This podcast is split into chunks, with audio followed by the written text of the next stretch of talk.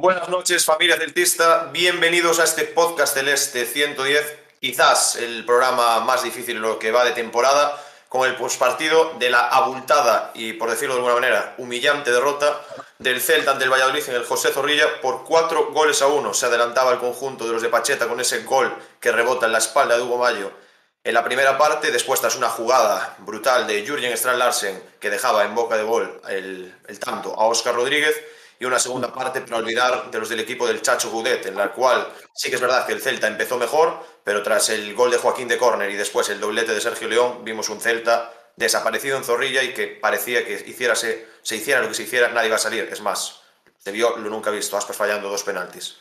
Para analizar todo esto en el día de hoy, duro pero difícil, el señor del gorro, Afu Celta, ¿qué tal? Sí, a gusto. Desde la capital, el señor Pablo, Pablo, buenas noches. Bueno, buenas noches por decir algo. Desde qué Noche- capital. Desde la capital de España, a Celta. Ah, vale, vale, pero ma- ma- matiza. La tuya, la tuya ya sé que no, desde la capital de España.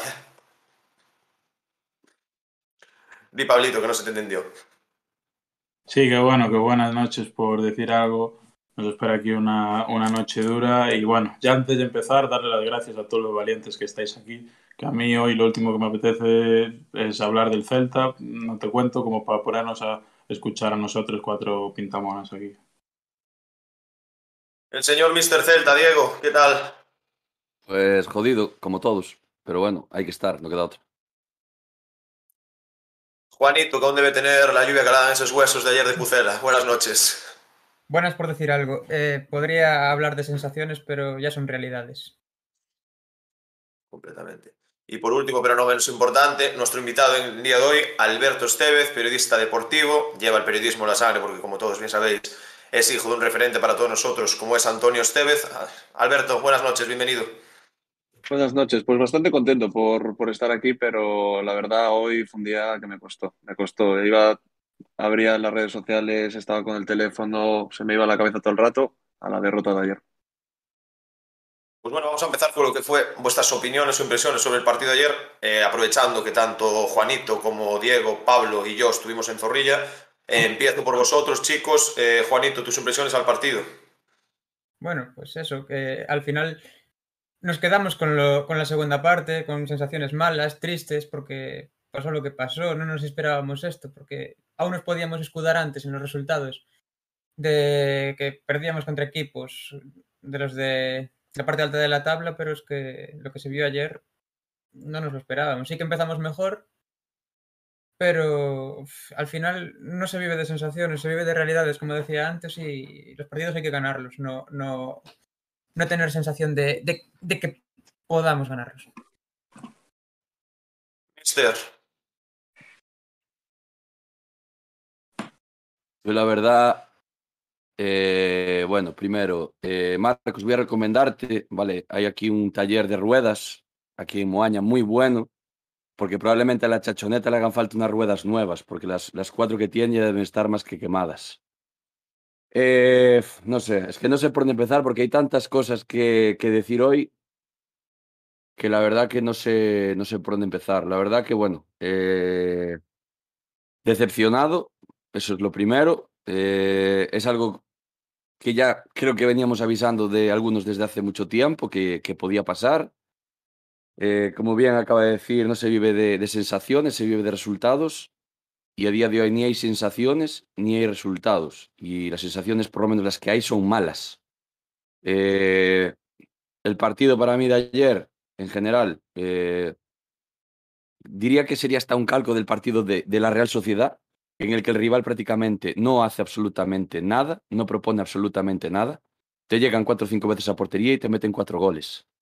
Eh, sí es cierto, igual viendo los datos después, se ve que el Celta sí tuvo la posesión del balón, posesión como siempre absurda, porque no hay verticalidad, no hay, eh, no hay quien golpea portería, que es lo peor de todo, en fútbol se vive de goles. Y, y a partir, bueno, del segundo gol de- del, del Valladolid ya, vamos, una vergüenza absoluta. Después, lo que no puede ser es que vayas perdiendo 2-1, dando puñetera a Penny, perdón por la expresión, pero eh, no puede ser que el Valladolid ganando 4-1 gaste todos los cambios y tú con un 2-1 en contra, dando auténtica lástima, porque lo de ayer fue de lástima, eh, simplemente hagas dos cambios y tengas a tus suplentes, a todos, perdón, a todos no, a todos menos a uno, porque no sé qué hizo el pobre Willot, que ni calentar puede. Los tiene toda la segunda parte calentando allí la banda con la que estaba cayendo. Es, es que es, es, es que es denigrante. ¿Para qué los tienes calentando toda la segunda parte si sabes que no van a entrar? O sea, es que no hagas, no hagas, no, no, no hagas que hagan el ridículo, porque lo de ayer es de ridículo y lo lleva haciendo toda la temporada el señor Coudet. Después, eh, más, es que después, bueno, podemos puntualizar individualmente los jugadores, pero no, no lo voy a hacer. Después, al final del partido, pues sí, se acercan allí a, los aficionados del Celta que estábamos allí a pedir perdón, pero bueno, a mí había algún jugador, y no voy a decir nombres, pero alguno llevaba el brazalete que para mí no merece llevarlo. No vi un, un, un perdón sentido, un nada. Simplemente dijo, no, vamos allá a pedir perdón y nos vamos. Que también esperaba otra cosa, esperaba que por lo menos cierto entrenador se acercase a la grada a pedir perdón. Porque yo creo que el primer y máximo responsable de la vergüenza de ayer es el señor entrenador. Hubo jugadores que sí que los vi jodidos. A Fran Beltrán, por ejemplo, sí que lo vi jodido. Y no es canterano, lleva aquí tres o cuatro años. A Gabri Veiga sí que lo vi dolido ayer. Que hasta creo que se le iban las lágrimas ayer a Gabri Veiga, de la vergüenza que, que, hizo ayer el equipo. Y de ver a toda esa gente ayer que se pegó eh, la hostia de kilómetros, mil kilómetros, nueve horas de coche y vuelta, que, que, se dejó una pasta 40 euros, tuvo allí la puta intemperie, porque bueno, lo del estadio de Zorrilla, madre mía, nunca había ido, pero uff, ahí, hombre, no sé, Afu, si tiene contactos ahí con la empresa que hizo, montó la Aurelita en Balaídos, pero eh, si puedes pasarle el contacto, aunque sea con amianto, por lo menos que, que monten una, una buena Aurelita, porque, madre mía, eh, desastre, ayer todo un desastre, que, por, bueno, tampoco voy a llorar aquí, o sea, eh, los que fuimos allí, yo obviamente fui porque quise, porque me salió de las pelotas, gasté mis 40 euros mi entrada, el gasoil, comer allí, tal y tumba, pero lo gasté con gusto. Pero lo que puedo permitir es que el Celta pierda, pero que, que por favor que no lo haga de la manera en lo que lo hizo. Yo no quiero ver un equipo pedir perdón al final del partido. Yo quiero, si pierdes 4-1, porque yo recuerdo un partido en, en, en Balaídos que se había perdido contra el Bilbao, si fuera un 4-1, un 5-1, que el, estadio entero estuvo aplaudiendo al equipo aplaudiendo porque se miraba una actitud, se miraba algo diferente, un equipo que, que, que, que, se miraba que no podía, pero por lo menos lo daba todo. Y yo creo que este equipo no es tan malo como nos lo pintan, pero lo que hay que hacer es colocar cada pieza en su sitio. Lo que tiene que haber es competitividad, tiene que haber meritocracia, no jugar por decreto. Porque al final, ayer también, incluso, antes y después del partido, hablé con varios aficionados del Valladolid y sabían la alineación del Celta de memoria. Sabían de memoria lo que jugaba el Celta. A mí me preguntas a lo que juega el Valladolid, no tengo ni puta idea. No tengo ni puta idea porque se adaptará a cada rival. Después, bueno, podemos hablar del planteamiento de Coudet, que para mí esa es otra. O sea, el Valladolid, por lo que vi ayer, es un equipo que realmente no es muy creativo en el centro del campo y resulta que tu jugador más creativo que tienes, que puedes hacer un poquito de daño, puedes jugar un poquito más vertical, es un tío que de medio campo para adelante crea cosas, como es Gabri Veiga, coges y lo sientas. Tienes un tío vertical como es Carles Pérez, que para mí entró ayer y por lo menos intentó algo diferente, lo dejas en el banquillo. Eh, el señor Hugo Mayo, lo de siempre. El señor Cervi, bueno, lo vi un poquito más vertical, sí, pero aún así no aporta ni en ataque ni en defensa, fatal. O sea, si empezamos a ver jugador por jugador, línea por línea, y el planteamiento que hace ayer Cudet, es que me parece lamentable. Me parece lamentable. Ayer Pacheta, que es un entrenador, bueno, que no es de lo mejorcito que hay, pero le metió un baño Cudet. Confió en el plan B. Salió el Sergio, el Sergio Guardiola este, que nos metió dos, y menos mal que, que, que, que el penalti, que podían haber sido tres. O sea, pudo, zafó la sangría. Pero es que ayer no, no salvo a nadie, ni a Aspas, Aspas no es ni la sombra de lo que era. Y me da igual que sea Aspas, pero hay que decirlo. Aspas tampoco está, Galán tampoco está, Aidu ayer tampoco estuvo. O sea, es que no estuvo nadie. No estuvo nadie. Y esto es lo que no puede ser. Que no haya competitividad, que nos acomodemos, jugamos esos 11, 12 jugadores o 13 como mucho y los cambios ya lo sabemos. No puede ser. Hace falta un cambio ya. Yo lo siento mucho, pero a partir de hoy quiero a Coudet fuera ya. Tus impresiones.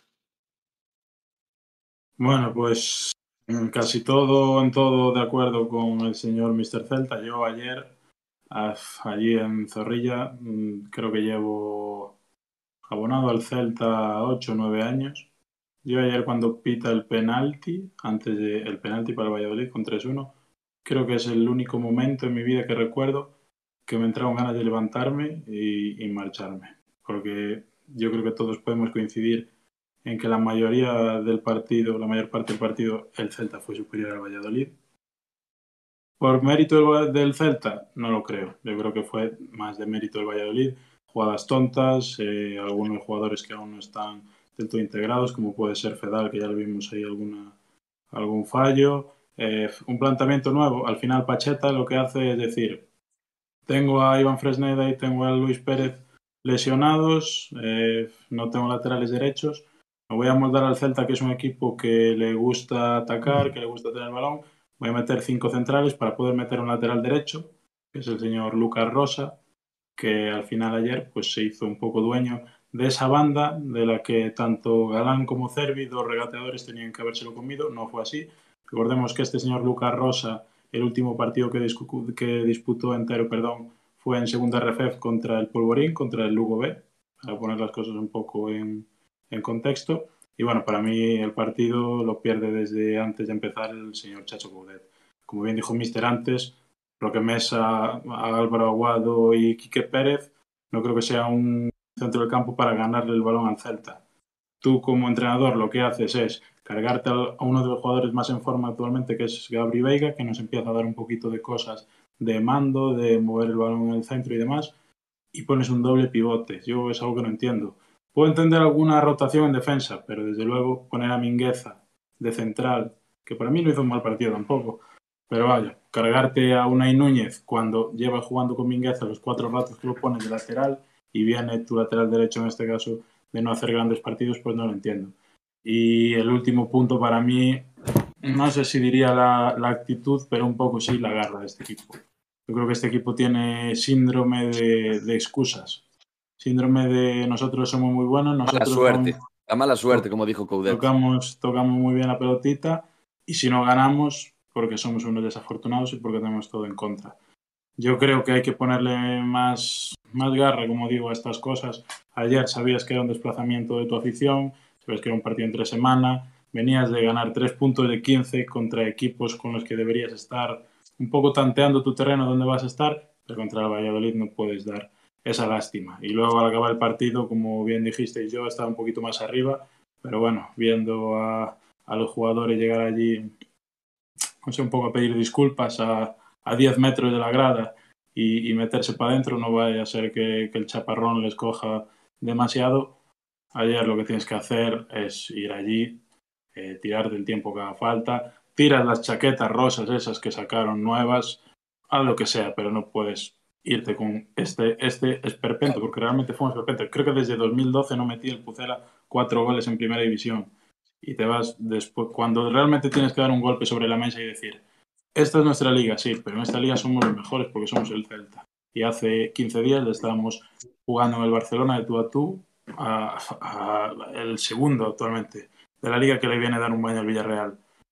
Somos el equipo más goleado de la liga por debajo del Elche, que es colista y lleva el total de cero victorias en esta temporada.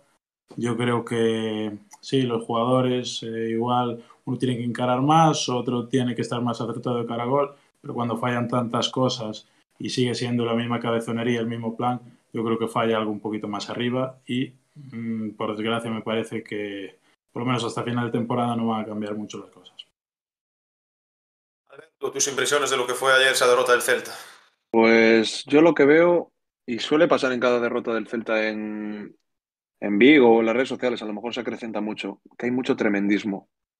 El día del Camp Nou nos vamos y pensando que vamos a entrar en Europa por cómo hemos jugado 45 minutos. El otro día, que sí es cierto que, que fue una debacle, lo de, lo de ayer, parece que vamos a descender y que hace falta echar al entrenador corriendo. Yo eh, vi un partido en el que el Celta entró mal, entró mal, como suele entrar bastante mal a los partidos, es un equipo que, que le cuesta. Y luego con el 1-1 yo vi un equipo que, que, perdonó mucho. Luego ya se vino los errores en defensa, el 2-1 a balón parado otra vez como el día de la Real. Y yo lo que veo es un equipo que se desmorona con cada mazazo que lleva. Es un equipo que no sabe reaccionar a cada palo que recibe. Pero cambios, cambios ahora. Yo se lo leí a Jesús López hoy, en eh, el, el narrador de Azón, se lo leí hoy en Twitter yo creo que era lo que se podía llegar a esperar con la planificación tan apurada que hubo en, en verano, que en octubre no estuviese así. No me parece ninguna locura que ahora mismo el equipo esté tan, tan desubicado. Que sí que tiene que competir mejor, tiene buena plantilla, tampoco tan buena como nos lo quiere pintar a veces. pero, pero yo no creo que un entrenador ahora mismo nuevo, a ver, a ver a quién se puede traer, que esa es otra, hablar de las posibles opciones, que puede ser a lo mejor hasta preocupante las posibles opciones. Yo leí que a un entrenador sí que es efectivo un cambio de entrenador tan drástico como ahora en mayo-junio. Ahora mismo tienes que tenerlo muy claro para cambiar de entrenador. Eso, es- eso es lo que, yo, lo, lo- lo que yo leí y dije, bueno, pues a lo mejor sí que puede ser así, o no, a lo mejor ahora te llega un entrenador, te cambia, te cambia los, los planes y, te hace, pues a lo mejor meter la cabecita en la mitad alta de la tabla, no lo sé.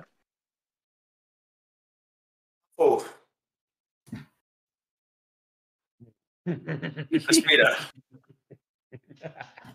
Quería, quería, déjame, antes de que hable darle un apunte a, a Alberto. Eh, con lo, que, lo último que acabas de decir. Eh, Mm. Yo me quiero acordar de la situación del Getafe del año pasado. O sea, yo no estoy de acuerdo con lo de que espera un cambio de entrenador en los últimos meses de temporada. O sea, para mí el cambio hay que hacerlo cuanto antes, porque el Getafe el año pasado, sin ir más lejos, el año pasado el Getafe, yo creo que eh, mirando cómo empezó la temporada, nadie daba un duro por ellos de que se hubiesen salvado, como se salvaron. Pero si no me equivoco, fue la jornada, bueno, entre la jornada 10 y 15, imagino que fue, cambiar de El- entrenador. El primer partido de Quique fue contra el Celta, que perdió 0-3, creo que fue, si no recuerdo Sí, mal, y luego ya fue... Pero a partir de ahí fue a para arriba. Y al Sí. final se salvó holgado. O sea que yo creo que cuanto antes cojas al equipo, antes le des un Mm. cambio, como llegues Pero tiene final que de ser una temporada. certeza. Claro, pero tiene es que, que no hay ser un entrenador que esté bien estudiado. Claro, no, Pero- no te digo pero una certeza, puede- digo un, entrenador que digas tú, me encaja, no un Abel Resino, no un Cardoso. Obviamente, obviamente, obviamente. Ahí, ahí, estoy, ahí sí que estoy de acuerdo con eso. Pero quiero decir, a la hora de hacerlo, aunque traigas un Cardoso, por lo menos tráelo ahora, no me lo traigas a final de temporada.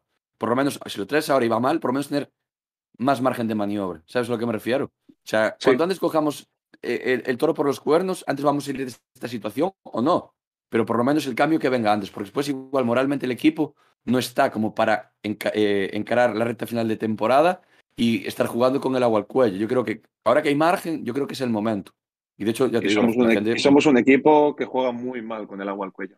Es un equipo que no Sí, sabe sí, por eso, por eso te lo digo. Por eso te lo digo. Por eso te lo digo. Cuanto antes mejor. ahí. Bueno, y ahora que, que hable el señor Afu, porque Que creo que diga viene sus impresiones, como yo, Afu. very hot.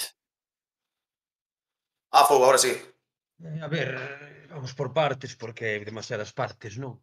A veces é o que teñen os guisos, que teñen moitas partes, e non todas saben igual. Sí, somos tremendistas, Alberto, e somos tremendistas porque vivimos do tremendismo, porque nós non vivimos do Celta. Nós vivimos, o sea, para nós o Celta é unha paixón, é unha ilusión. E cando gana, flipámonos, e cando perde, cagámonos en todo. E así debe, debe ser. Eu, a min non me pagan desde Celta, eu non son xornalista. Eu son tremendista cando toca selo e son optimista cando toca selo. E non teño razóns ningunhas hoxe en día para ser optimista baixo ningún concepto. Non hai un solo argumento que me permita decir que vamos facer as cousas millor.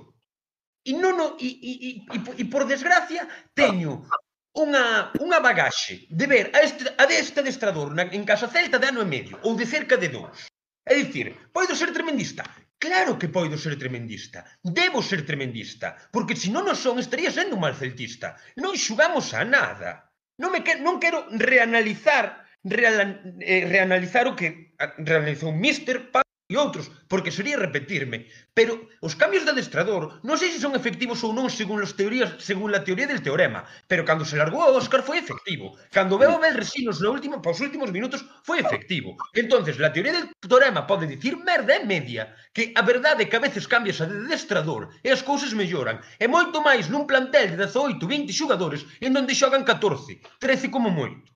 Polo tanto, as diferentes visións de xogo, as diferentes visións de conxunto de plantel que poda ter un adestrador ou outro con respecto á mesma xente son fundamentais. E unha casa, unha casa, empezase sempre por os cementos. E, e o cemento de calquer proxecto parte do adestrador.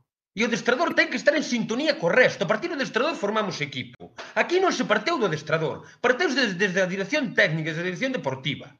O cual é un problema de la hostia. E a la vista está. As fichaxes que trouxo un e as que pideu outro. Cales rinden regular e cales non rinden. E isto non é un feito que se, que, que se este ano particular porque cambiaron o director deportivo. Pasou no ano pasado tamén. E, e, hai dous con Facundos, con Gallardos, con Cervis, etcétera, etcétera. Salvemos a Dituro que algún hai que salvar. Aunque sea por estadística do erro. Hasta un reloxo habería un acerto dos veces ao día. É dicir, Eso é un feito. O partido de onte foi lamentable, pero foi lamentable en actitude. Foi lamentable en plantexamento. Foi lamentable É que, é que non sei, non sei por onde collelo. Cantas ocasións claras tivemos quitando algún tiro desde Lonxano e Regulecho? Cantos remates a porta houve dicir, joder, que clara foi esta? Que, que, que fixemos en ataque? que xeramos en ataque? Os, os únicos momentos regulares Os únicos momentos regulares que tuvemos foron os 15 minutos da segunda parte e porque Aspas se cansou de baixar, a, de baixar atrás, axudarlle os dous mediocentros que se vían superados coa pelota, pero polo tanto perdemos opcións ofensivas. É dicir, tuvemos a pelota, tocámola ben en medio campo, porque tiñamos unha superioridade numérica cun tipo con tanta calidade como ten Aspas, e sempre contando co apoio de Willio arriba, que é un tipo que as baixa, que as deixa de cara, que te cagas. Pero polo resto somos unha banda armada. O, o eles conseguiron moi fácil. Galán porque fixo un mal partido. Pois moi fácil. Llevo porque tiña... eh?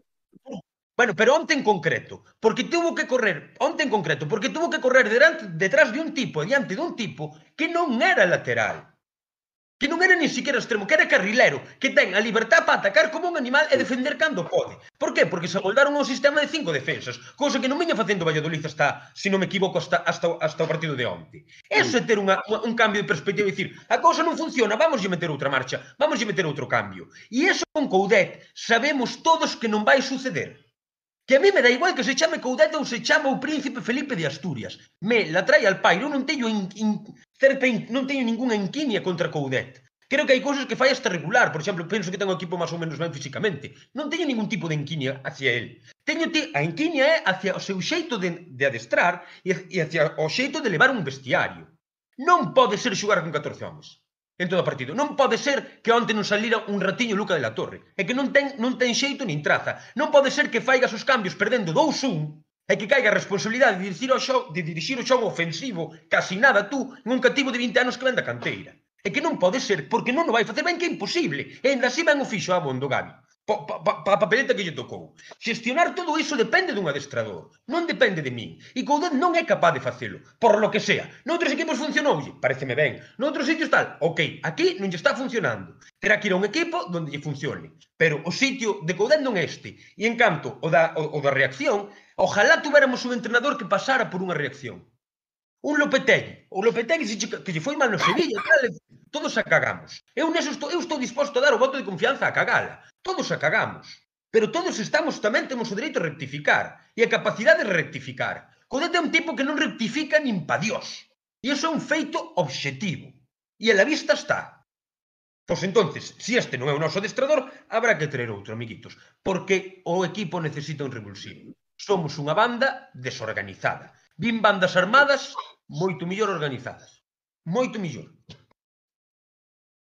Pois pues bueno, ahora ahora me toca a mí. Lo primero, bueno, sí que es verdad lo que dice Diego de la rueda, del mecánico, chachoneta, como bien podéis saber todos, aún en el último podcast lo, lo dije, súbanse a la chachoneta, señores, di las explicaciones que creí que había que dar, que era que en nueve jornadas habíamos perdido contra equipos tops y el Valencia Mestalla y que creía que bueno que se habían hecho partidos de nivel como puede ser la segunda parte contra el Barcelona.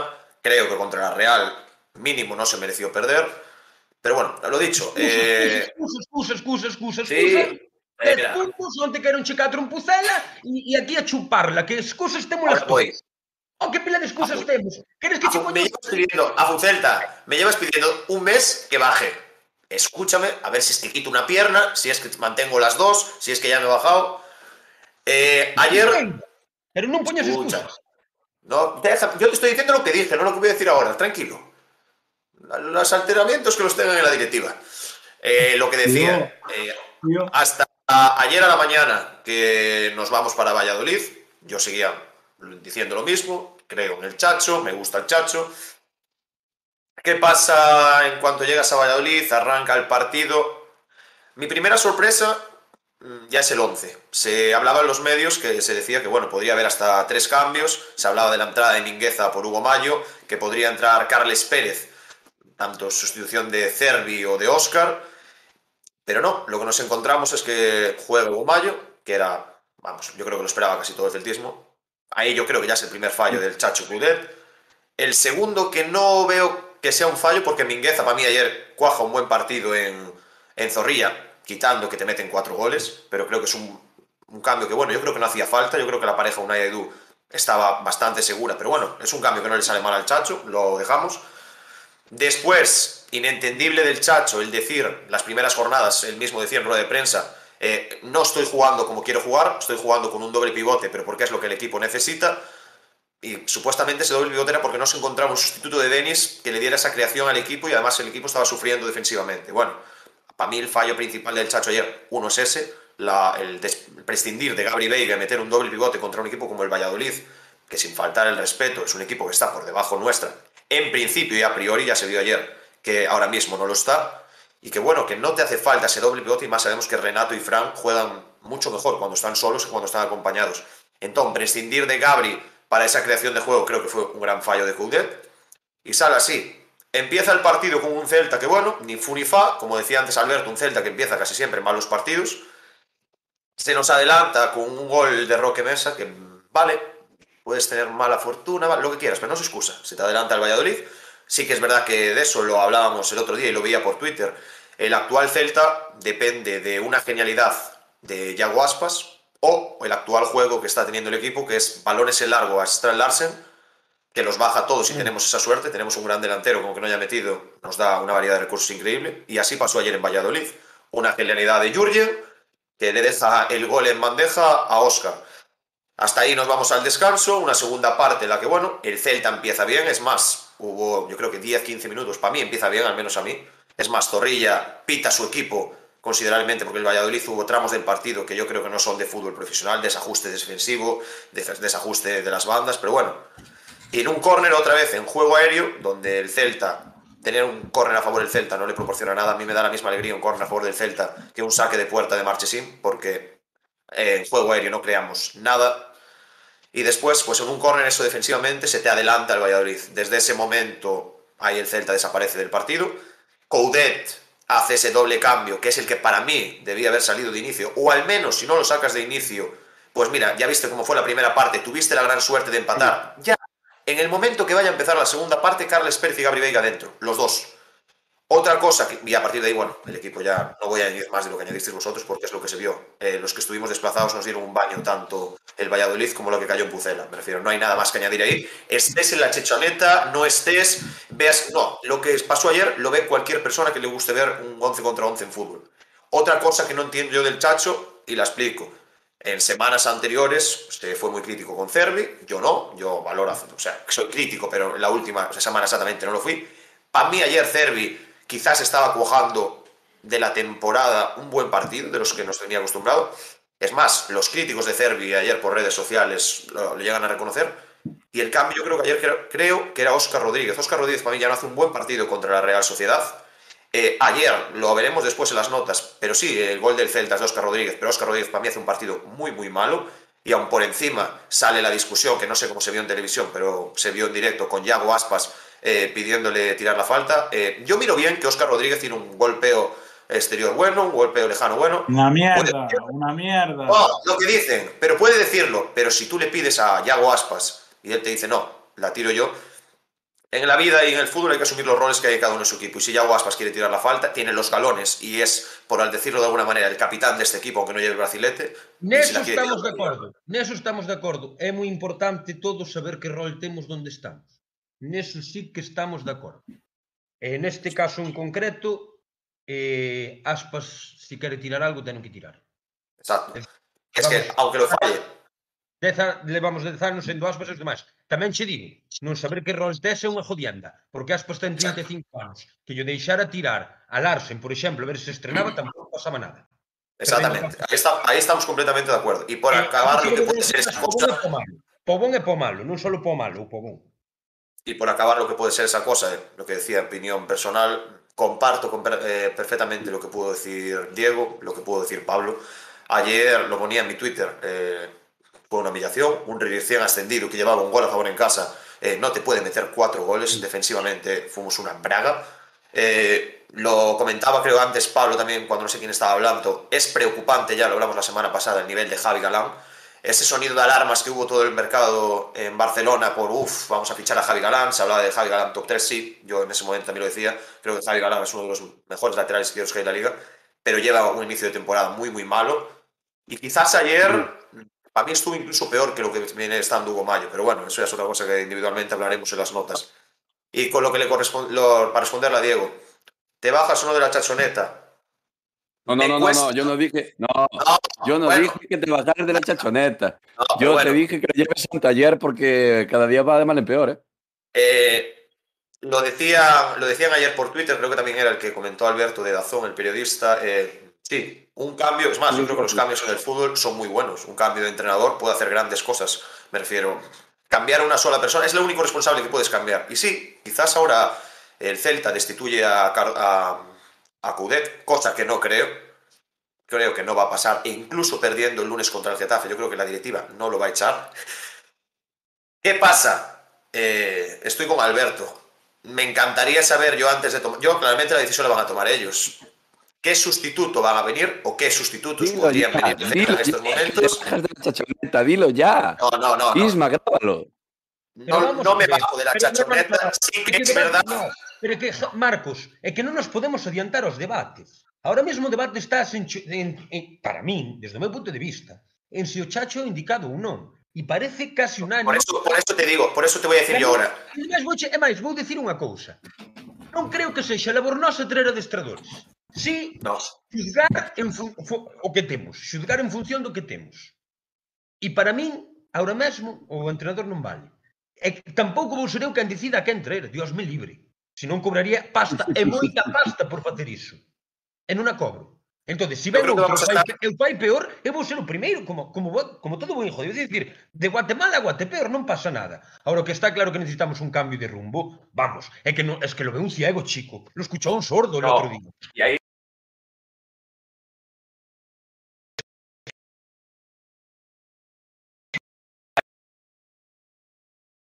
Por Dios. yo lo he dicho, he sido creo que de los más defensores con el Chacho. Sí que es verdad que no veo que el Chacho Gudet vaya a ser el entrenador por proyecto que parece tener el club. Y con la apuesta de Luis Campos, igual no es el entrenador ideal para, imagínate, el año del centenario, por ejemplo. Yo tengo asumido ya desde antes de empezar la temporada que esta va a ser la última temporada del Chacho Gudet. Creo que el Chacho Gudet va a terminar la temporada en Vigo. No veo al Chacho Gudet fuera, salvo catástrofe de decir que nos encontremos en descenso a cuatro. Escucha un momento, cabo. Marcos, non paras de falar. Estamos a dous do descenso. Que, que máis? Pero no cuarto de hora defendendo o prácticamente indefendible desde o meu punto no, no, pero de que yo no defiendo a Coudet. En claro, estos momentos que... no estoy defendiendo a Coudet. estoy diciendo que tengo que hacer el Celta. Bueno, pois, pues, pois, pues, pero que tú non eres o Celta, tú eres un aficionado do Celta. Ou cobras do Celta, pregunto. Eh, o que queres que te diga? E como xereiro do Celta, tú ves solución a este desparrame. Sexamos serios. Con este yo veo, Depende de las cosas que queramos ver o lo que quiera el club esta temporada. Yo veo que el Celta con el Chacho Coudet de aquí a final de temporada no va a tener algún problema. Es decir, es que vamos, claro, es que nunca puedes escribir para arriba. Yo estoy completamente seguro que el Celta acaba la temporada con el Chacho Coudet y el Celta no va a sufrir para mantener la categoría. La pregunta es, ¿con este equipo o qué queremos nosotros? Está claro, me refiero, no sé cómo explicártelo. pena. Queremos non dar pena. Ok, queremos non dar pena. Para non dar es que yo considero pena. Es que yo considero sí, que el equipo solo que pena. pena. Falta cambios para non dar pena. Fin. Os cambios que veñan serán bons ou malos. Non o sei. Pero que non nos toca xuzgar eso ahora. Habrá que xuzgar a outro entrenador do puesto. Eu non son futurólogo, joder. Nin creo que ninguén. So, pe, pe, pero sí vexo realidades. E a realidade é que, é que, é que, é que onde nos meteu catro baños do Luis peinarse demasiado. Eso que chovía, debía levar gomina, yo non sei. Pero que, pero que, que, que nos meteu catro baños do tío. Que, que, que, que queres? Es que tuvimos malas suertes que cuando llegan nos marquen excusas. Baratas. Na mierda las excusas, hasta os huevos das excusas. Na vida creo... excusa, non sempre. Te digo, No, ahora pero, acabo pero yo. yo, te- yo- yo voy a hacer una punta ahí. Las excusas no valen ahora, pero tampoco valen cuando jugamos bien en, en el Camp Nou y, y orgullo merecemos ganar. No Pero valen si en ninguna de las dos. perder no Camp Nou. Pero si no Camp Nou Pero- perder. Ya, pero tú e no Camp Nou hubo las redes excusas. sociales ese día y, y es solo excusas, una es solo excusa. excusas. Es la gente lucubrando de lo bien que jugó el Celta. Vale, Jugó muy bien. ¿Y y y cómo se fue? Unha parte, unha parte e non, ma- e non gañache. Por lo tanto... Yo lo que digo es que no vale ni para lo bueno ni para lo malo las excusas. Se, pero se, pues, hai que mirar o podcast a ver que opinei o día despois do, do, dese partido.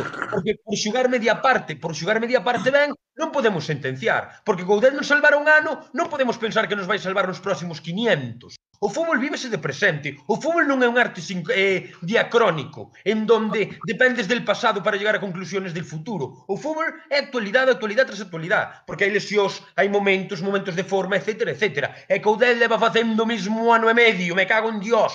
4-1-3-2 nos mismos. Este ano pon a Gabri Veiga porque lle sentaron a Denis por decreto. Se non Gabri Veiga non viríamos debutar, eso sabémoslo todos. Si Denis eh, está no plantel, non veríamos xugar a Gabi Veiga.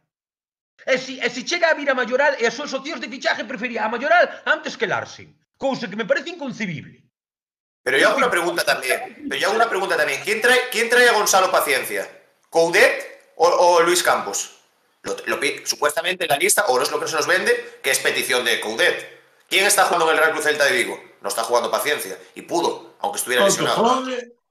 Que es obvio, es que Larsen es obvio que no juegue paciencia, pero lo que hay que tener una cosa clara, lo dije en el anterior podcast. A día de hoy, yo no destituiría al Chacho Coudet. A día de hoy.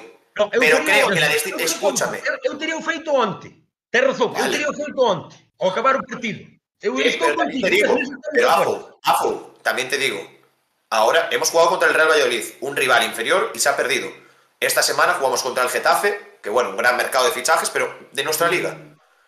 nos viene los Asuna, vamos a Almería, eh, visitamos al Rayo. Rayo. En estos cinco partidos, cuatro o cinco partidos, si a mí Coudet, es que a mí que Coudet saque un 3 de 18 contra Barça, Real, BTS, no, pues no me preocupa. Seré yo que aspiro poco y no lo niego, aspiro a la tranquilidad porque no quiero vivir lo que vivimos estos tres últimos años. Igual es verdad que es culpa mía. Volve a Pucela que che caigan 4, ganaches ao Betis con un menos un cero se non levaríamos 7 puntos menudo drama, é que, é que, é que non damos pa máis. Pero vos vos provoca a veces, o marxe do partido de onte, que foi escandaloso, non vos provoca tedio o Celta. A veces estades na casa vendo o mítico partido e non vos dá tedio. Desto de dicir, non sei se jugar a la play, se ler un libro, se, se tirarme un coche que me atropelle un camión. Non vos apetece facer iso, porque non hai chispa. Solo dependes Nada. de ganar un cero e a ver si, si ganas de un gol e que non te marquen, porque como che marquen estás liado. Elevamos o xeito da temporada. E poido valer outros anos. Este ano parece que non vale xugar aspas dependencia, non vale. Quizás porque aspas é un ano máis vello ou quizás por lo que sea, pero non está funcionando. Nos por estamos tanto, apresurando, eh. Nos estamos apresurando a aspas dependencia, eh, que todos os anos empezamos igual e al final este acaba con 18 chavales. Iso que me preocupa que empezou moi ben, pero desde logo é un escándalo ver este Celta. E o que non lle provoque tedio eu non sei, que me parece tan indefendible a xestión de Coudet, pero como podes tratar así a Williot? Como podes tratar así al bueno de Williot? Que seguramente non falaches con el na puta vida e o posa para ir na Radio Galega, con Víctor López ou con quen fose. Pero seguramente con el non falou, e lle dixo, Williot, hai que mellorar. Seguramente non fixo iso, non o sei. Porque máis o Chacho constanos a todos de que non é moi, moi conversador, solo de vez en cuando e con, e con seus cuatro amiguitos. Seguramente non lle dixo a William, joder, hai que espabilar, colle confianza. No, amiguitos, Colleu e soltou na Radio Galega, este tiña que ter ficha do B, que hai que ser mamón, hai que ser mala persona para facer iso. Que é un cativo de 18 anos que acaba de chegar aquí aterrizado. E iso é por joder os de os, os de, eso é por joder, por joder os directores técnicos que non le trojaron a quen, a quen el quiso. A Gallardos, a, a Ferreiras, Pero... a, a no sé quién, é unha obviedad. Pero una, pre una pregunta que hago yo. Sí que es verdad que yo, en lo de Luca de la Torre, Williot, la gestión del cantera del Chacho, que es muy criticable, vale, mm, la opinión es esa, pero Sí, que pueda no ponerlos por decir, va, no trajisteis a los que os pido yo tal, pero le pregunto mismo a Diego, que sabe lo que es estar en un banquillo de fútbol, tiene lo de entrenador. Me refiero, tú si vieras que Luca de la Torre, que no digo con esto, que yo creo que Luca de la Torre se merece mucho más. Lo de Williot, pues ya no lo sé, porque es más, hay gente eh, de dentro del club que nos ha hablado de Williot Sweater y dice que los eh, entrenamientos que no es que no solo gusta el chacho, es que hay gente que, bueno, es más, por eso no hay ni discusión casi en la directiva en este tema. Pero el tema Lucas sí, y es más, la media hora, que es lo que juega contra el Betis, lo hace muy bien. ¿Qué entrenador, aunque quisiera joder a la directiva, joder a Luis Campos? Es tirarte piedras sobre, tu propio tejado. Porque si tú ves que Luca de la Torre o que Williot Weather son buenos jugadores y que te podrían dar cosas, no los pones aunque eso te perjudica a ti como entrenador del Celta. Que no digo que no lo esté haciendo, pero... Mm, me deja dudas. Hay un, señor, hay un señor por ahí que se llama Luis Enrique, que igual te puede explicar algo de esto, que cuando eres un entrenador, llegas aquí, ganas ocho partidos, ganas nueve, diez jornadas, salvas el equipo bien, y viene el señor presidente y te dice, tú vas a ser el entrenador del centenario, te vamos a renovar, eres la apuesta de este equipo, se te suben los huevos aquí y dices, Cervi va a jugar todos los partidos, el amigo no sé qué va a jugar todos los partidos, Solari, aunque no junte dos pies en la mitad de la temporada, va a ser el primer cambio. Y al final lo que pasa es que no eres capaz de tener un... A ver, más o menos tenemos una plantilla decente que es lo que nos va salvando y bueno, el Chacho lo que coge es, tengo estos jugadores, quiero jugar así, que se amolden los jugadores que lleguen a como a mí me da la gana jugar. Es, ya es no que es- ese es el error. Ese Ya, es no- ya no es, ya no es que el Chacho no se amolde a los jugadores, es que no se amolden ni a los jugadores ni a los rivales. Y entre todo A ese tiempo libre que tiene, porque no tiene que hacer variaciones tácticas, no tiene- entre todo ese tiempo libre no se le ocurre, por ejemplo, practicar el balón parado. Yo, igual, mm, tengo una memoria muy mala, pero si me decís dos goles, uno lo puedo decir, no, ahora no recuerdo tampoco, pero se me puede escapar. Pero ¿cuándo, No metió recuerda el gol? ¿cuándo metió el Celta un gol de córner como el Chacho? Me acuerdo, creo Uno de Ayer- Murillo. a- el Ibu. uno de Murillo. Ayer, Uno de ayer- Murillo. Murillo. El El de Bryce el año pasado y que estuvo fatal sacado. pero vamos a ver, tienes a Larsen que mide 3 metros, Mingueza, eh, Aidú, ¿de verdad te tiene No, que venir Aidú Sánchez para despejar. a decir bien. cómo se mete un gol de córner? Y luego ya la Primero, que pero, tiene... pero- pero mira, para que te remate alguien tienes que tener a alguien que te centre bien. Y no tenemos centradores como Dios manda, porque ayer está Galán, centra- centran al bulto, no levantan El la cabeza. único no es que centra bien de la plantilla- No busca a nadie. Es Para mí Solari. Solari. Es Solari, es, la realidad y lo llevo diciendo. Solari tiene que jugar de lateral derecho, tal y cual juega el Chacho. Y balones a Larsen. Ayer hasta Olaza. Olaza ayer ponía cada ca- caramelito. Qué mamacita Sí. querida. Cómo lo echo de menos esa zurda. En otra cosa no, ¿Cómo pero en centrar, madre mía. ¿Cómo los ponía? Maxi se hincharía si estuviese eh, este Olaza de aquella. Y Larsen llega a estar Olaza en el Celta esta temporada poniendo sus caramelitos y llevaría por lo menos 4 o 5 goles. No me joder. Es que hay cosas, hay cosas que parece que las buscamos, porque yo, mira, desde el partido en Mestalla, que yo creo que es lo peor que le vi jugar a Javi Galán, es que todo lo que veo decide más, o sea, llevamos diciendo que es un jugador de la parra, porque regatea y, por, y porque centra, que no sé a quién centra, porque lo único que Yo- hace es centrar y nunca llega un balón. Y allá. a Lucas Rosa delante, a Lucas Rosa, ¿quién es Lucas Rosa? ¿Quién es ese? ¿Quién es? Que no te- le enseñaron ayer el, el videomarcador y no tenía ni foto en el Pucela, no tenía ni foto. Y tienes un lateral que lo quería el Barça, que tiene que ir a la selección, que no sé qué. Decide mal, solo centra este hombre. De verdad, es que le llegan apoyos, le viene Cervi, le viene eh, Oscar cuando se cambia, que por cierto, vamos a ver si te enfrentas al Valladolid por lo menos, ponme a Cervi por derecha y Oscar por izquierda, intentar enca- encarar un poquito para adentro. ¿no? No, volvamos con la mierda de los centros y la. Porque centros, aquí el único que sabe poner balones largos es Aidú. ¿Y por qué tiene un tío de 3 metros en la delantera? No, Sí, no, coge. largos. Parece que, Tira tiene- parece que balones tiene para un guante, lo coge y la baja y ya está. Tira, tira balos para arriba. Quero dicir, saber saben todos. Es, Aidú tira balos para arriba, o é Beckenbauer agora. É Koeman, se saca de yo-. Dios. Yo ahora-. Yo os Bueno, quiero plantear bueno, otra bueno, no menospreciemos Yo- a. Yo os quiero plantear otra cosa, y aparte bueno. a la vista está. Eh, ¿Vosotros qué creéis que, por ejemplo, que Galán esté mal, que Hugo Mayo esté mal, que Larsen no, no meta goles, eh, son problemas individuales de cada jugador o porque el entrenador no busca soluciones a esos problemas? No analiza, ¿por qué Galán no es lo incisivo que la temporada pasada? ¿Por qué ¿Por no qué me llegan ¿Por qué Méndez lleva Larsen no 6 mete goles balones? y 5 o ¿Por qué- 4 asistencias? Eh, ahí quería llegar yo. ¿Por qué Méndez está temporada en la Real. Sociedad? ¿Por qué Tapia no es el jugador que era cuando llegó al Celta? Y como eso 50.000 cosas. ¿Por qué? Porque no hay competencia. No hay esas cosas. ¿Y dónde, dónde vienen esos problemas? Del banquillo. Si tú desde el principio no, no, no, no hay competitividad dentro de la plantilla, ¿qué cojones andas? Y lo que decíais antes, o sea, no puede ser que un entrenador que no hable con los jugadores. Eso en la puta vida. Eso en la puta vida, no puede ser. Aún el otro día vi una rueda de prensa de Javier Aguirre que es para sacarse el sombrero con ese tío. Es para sacarse el sombrero. Puede ser mejor o peor entrenador, lo que queráis, venderme la moto lo que queráis. Pero vaya rueda de prensa. Y él decía, o venía a decir, no me acuerdo las palabras exactas ahora, pero venía a decir que si un jugador no jugaba en 38 partidos, hablaba con él y decía, mira, no estás jugando por esto, por esto, por esto, pero te doy la enhorabuena porque estás entrenando de puta madre. Ole sus cojones, ole sus cojones. Y así que cada entrenador, o perdón, cada jugador sepa que eh, en el mínimo momento que, que un jugador eh, esté en bajo nivel, que puedes tener tu oportunidad. Y yo ahí me sumo al, al carro de Kevin, porque para mí Kevin, ole sus huevos. Será mejor o peor, pero por lo menos es un tío que se deja la piel en el campo. Jugará mejor o peor, pero es un tío que vive el Celta y lo siente y le jode. Y es lo que hay que ver. El Coudet lo que tiene que buscar son los fallos del equipo y no los quiere encontrar porque decíamos antes. Coudet quiere que los jugadores se amolden a él y no puede. Cervi no puede jugar de interior cuando es extremo, porque Cervi es un tío vertical, no es un jugador que, que, que vaya a enlazar con los del medio campo. Oscar no está jugando ni en su posición y pasó por todas. El esquema no favorece al equipo. Tapia no está. Beltrán.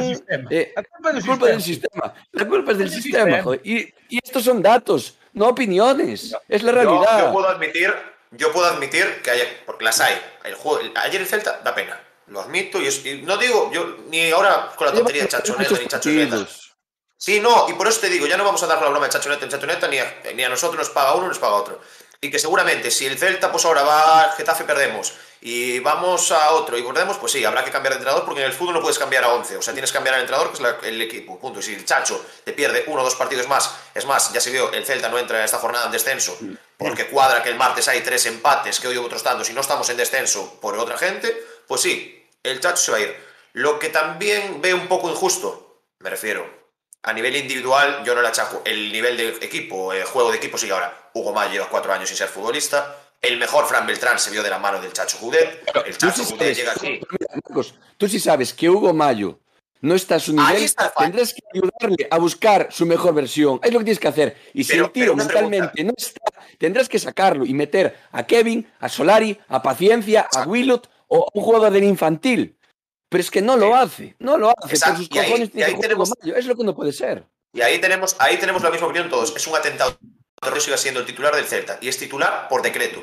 Mi pregunta es, Lamentable es que siga llevando el brazalete. Así os lo digo. Claro, bien, mi pregunta es, ¿qué le ha pasado al único entrenador que a mí no me gustaba? Es más, me alegré cuando se fue, que fue Oscar García. ¿Qué Claro, tuvo Oscar. García? Que fue el único que tuvo los huevos, que tú fue el único que tuvo los huevos de sentar a Hugo Mayo, y, de darle la oportunidad único. a Carreira. Y fue el único. Óscar García fue el único entrenador que le dio una oportunidad en remor, que eso no lo hizo ninguno antes. Y eso tampoco se dice. Ah, Está Marci por ahí en el chat. Bueno, bueno. Pero bueno. A ver, de calquer xeito eh, para concluir. De calquer xeito para concluir a miña intervención antes de pasar ás demais chorradas que vamos dicir. eh, necesitamos espolearnos. A veces os cabalos hai que espolealos para que corran.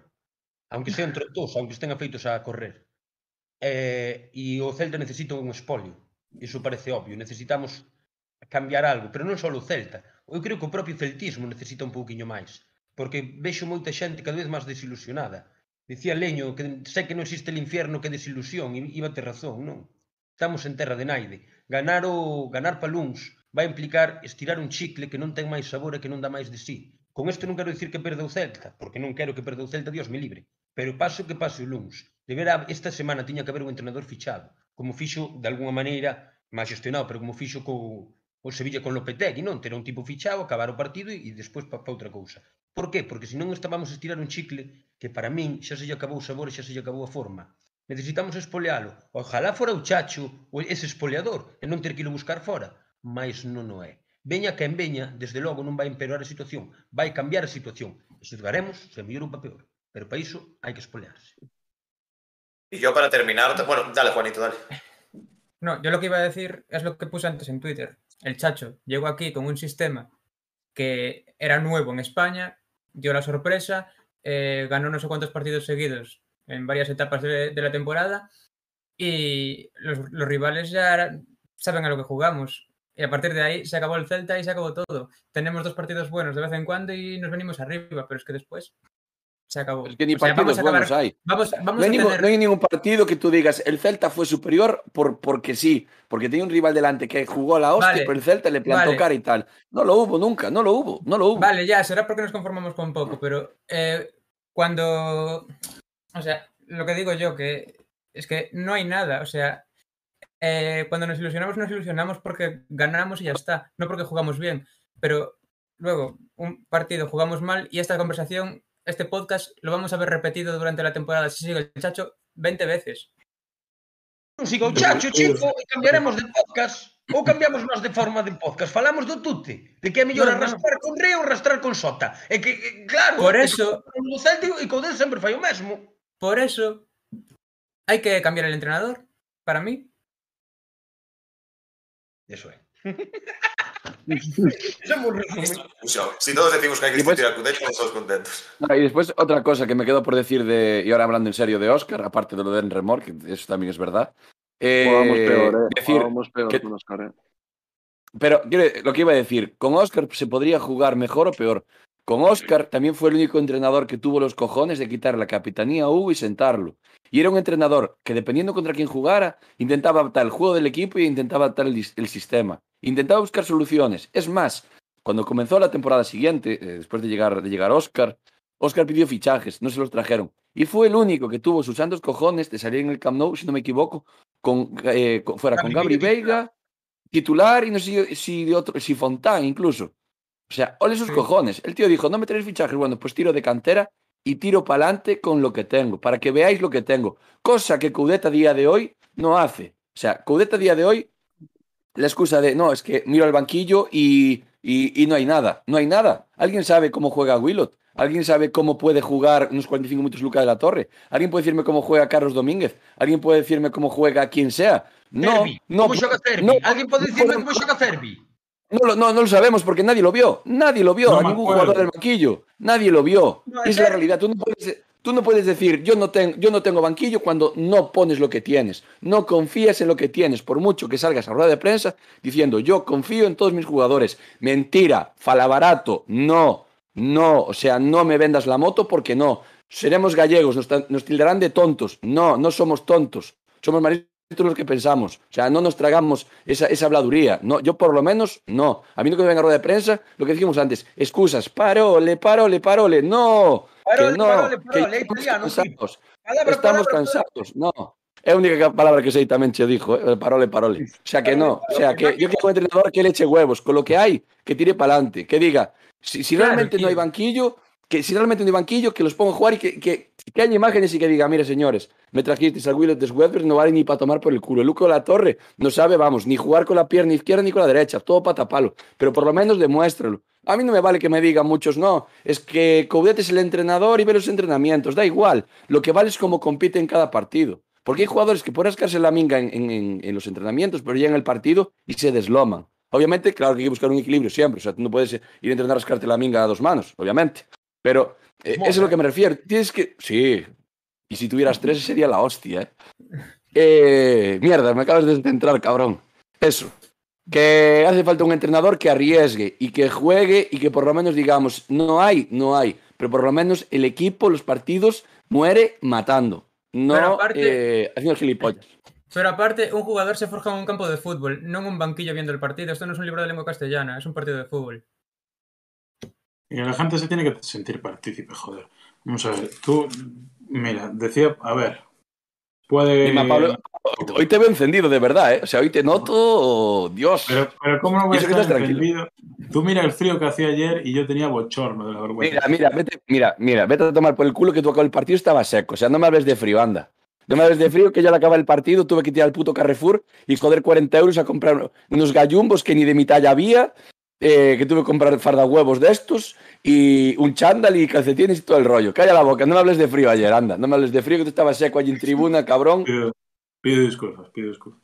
Pero vamos, que al final, mira, decía- era, era el, el propio Pacheta que decía, bueno, yo creo que escuchamos todos a José Zorrilla pitar a Sergi Guardiola cuando salió, yo creo que fue de las pocas veces que se lo escuchó más que a los 100, 200 del Celta, al José Zorrilla, pitando a sus jugadores. Dijo, yo lo que quiero hacer es cambiar esos pitos por aplausos, es mi reto personal, porque lo voy a conseguir, voy a ponerle, voy a dar confianza y va a meter goles y se va a cambiar estas tornas. El señor Coudet tiene un jugador que igual no vale, no está enchufado, no se siente partícipe y lo que hace es decir, es que a mí, es que a mí me enceta, porque yo, eh, por cierto, eh, si vais a ver el canal de señor Pablo, os lo recomiendo desde aquí, cuando llegó el Chacho Coudet, cuando, cuando, cuando llegó el Chacho Coudet, yo recuerdo hacer un vídeo por aquellas, hablar con un amigo, no, ya no hablo del, del Inter de Porto Alegre, de, de Racing de Avellaneda. Y ya me hablaba el amigo del 4132. El señor Chacho Coudet lleva desde el día que lo parió su madre pensando en el pivote, en los tres por delante y en la doble punta. Y así no hay manera, porque llegas a España, tienes equipos de la zona baja, sí, vale, eh, son equipos que tienes que dominar, pero no es lo mismo jugar contra el Girona que jugar contra el Cádiz que jugar contra el Valladolid.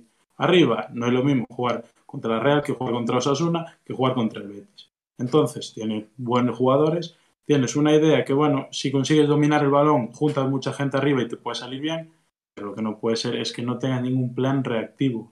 Porque yo creo que vemos el 11, nos podemos sorprender. De, porque yo, ayer yo creo que si con los sorteos estos que hay de eh, dos entradas, eh, te damos una sudadera, acierta dónde nació Yaguaspas. Si ayer saca el Celta un sorteo de que el que lo gane pone la alineación y el resto vemos eso, digo, este tío es del Depor. Este tío nos pone un doble pivote y nos mete a Mingueza central y mantiene un Mayo. Es que no me cabe la menor duda. Entonces, claro que somos, uno, somos, uno, somos unos muertos y estamos aquí delante de, bueno, de más de 100 personas. Hay que agradecer, ya aprovecho hablando de lo que buenamente creemos entender o no, y hay un entrenador que está cobrando mucho dinero por hacer su trabajo. Pero macho, ya no es que te lo digamos nosotros, te lo está diciendo todo el mundo y sobre todo te lo está diciendo la tabla que a final de temporada es la que manda.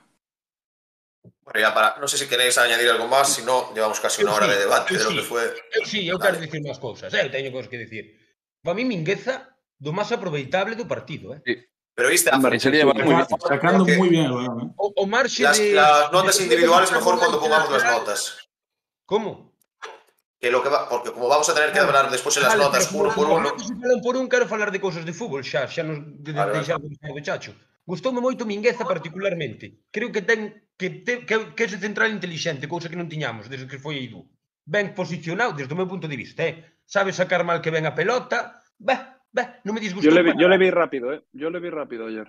E anda bien, anda bien. Sí. Punta de velocidade necesaria, vino defendendo pa diante, cousa que non é demasiado habitual en moitos centrales, ben facendo a falta cando... Vino inteligente. E a min gustan os centrales o máis. a mí, a mí de hecho, fue, fue de lo que máis me gustó del Celta que non nombramos a mí xunto a Larsen, unha cousa que non, nombra, que non nombramos. Mm. Metes a Gabri Veiga cando vas perdendo, pareceme ben, pareceme obvio, pero tes que quitar a, tes que quitar a Beltrán, tes que deixar a Tapia que ten máis recorrido defensivo. Así polo menos vas dividir un pouco máis o equipo, Vale dividir, pero que vas perdendo un pucel, hijo puta. Hai que espabilar, eh? Quero dicir, deixas a Tapia, divides un pouco máis o equipo, aseguras un pouco máis a zona defensiva e deixas a Gabi Veiga con máis liberdade, porque Gabi Veiga defensivamente costalle un pouquiño máis, todos o sabemos, e Beltrán pois tampouco é tan especialista como como pode ser Tapia. E ollo, Beltrán non sei se está para quitarlle o posto a Tapia nesa posición, eh?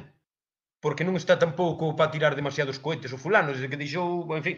Pero Beltrán es que depende lo que busques con cada uno de los dos medios centros, porque al final tanto Beltrán como Tapia... Vas perdendo un Vas perdiendo sí, sí, un yo, yo, de hecho lo dije, de hecho ayer yo lo dije, o sea, para mí el cambio ayer, en vez de, de- de sacar a Tapia, para, yo sacaría antes a Beltrán. A Tapia sí es cierto que, que a campo abierto tiene muchísimo más recorrido que, que Beltrán. Beltrán lo que te da tal vez será mayor orden táctico, pero mm, yo como estaba ahí el partido metiendo a Gabri, hubiese met- o sea, el cambio para mí sería, hubiese, estoy completamente de acuerdo, hubiese sacado a Beltrán antes que a, que a Tapia. Sin duda, porque necesitas, aunque divides o equipo, Correcto. ao final. Eso, pero el, el partido está perdido, pero prueba algo diferente. Es lo que hablamos, probar. Probar cosas. Sí, no hay Opa. mucho más que añadir porque ya hablaremos después individualmente de lo que fue la actuación de cada uno de los juegos del Celta. Llevamos casi una hora de debate de si Chacho sí, Chacho neta no. Humillación No, ayer. no, no. Juanito, Chacho, vamos no. con los datos de este Valladolid Celta. Pues eso, vamos con la sección preferida de, de nuestro querido Afu Celta. E gustoume muchísimo. Hay que ponerle. posesión. Somos os putos amos, tío. Sí. En sensacións, en sensacións non nos gana nin o hippie de Ortigueira, entendes? En sensacións, eso é maravilloso, tío. Oh, que sensacional, todo é sensación. Y por esto es su sección preferida. Venga, vamos allá. Posesión 38% para el Valladolid, 62% para el Celta. Duelos ganados 51 para el Valladolid, 44 para nosotros. Tiros 9 del Valladolid, 7 a puerta. 22 del, del Celta.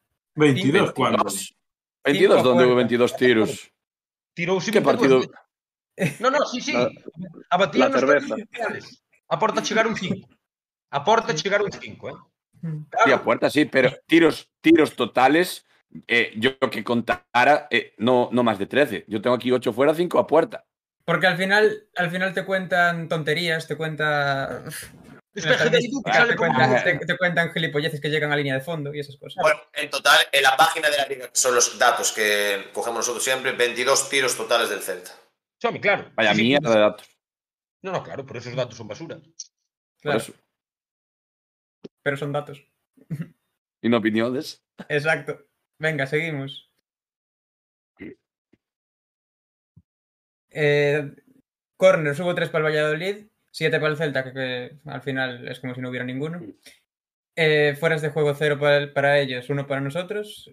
Eh, pases 204 del Pucela, 408 del Celta. Pérdidas de balón, 126 del Valladolid, 125 del Celta, muy igualados. Balones recuperados, 51 del Pucela, 56 para nosotros. Paradas, 4 de Masip, 3 de Marchesín. Faltas, 12 a 11. Y tarjetas, una amarilla para cada uno.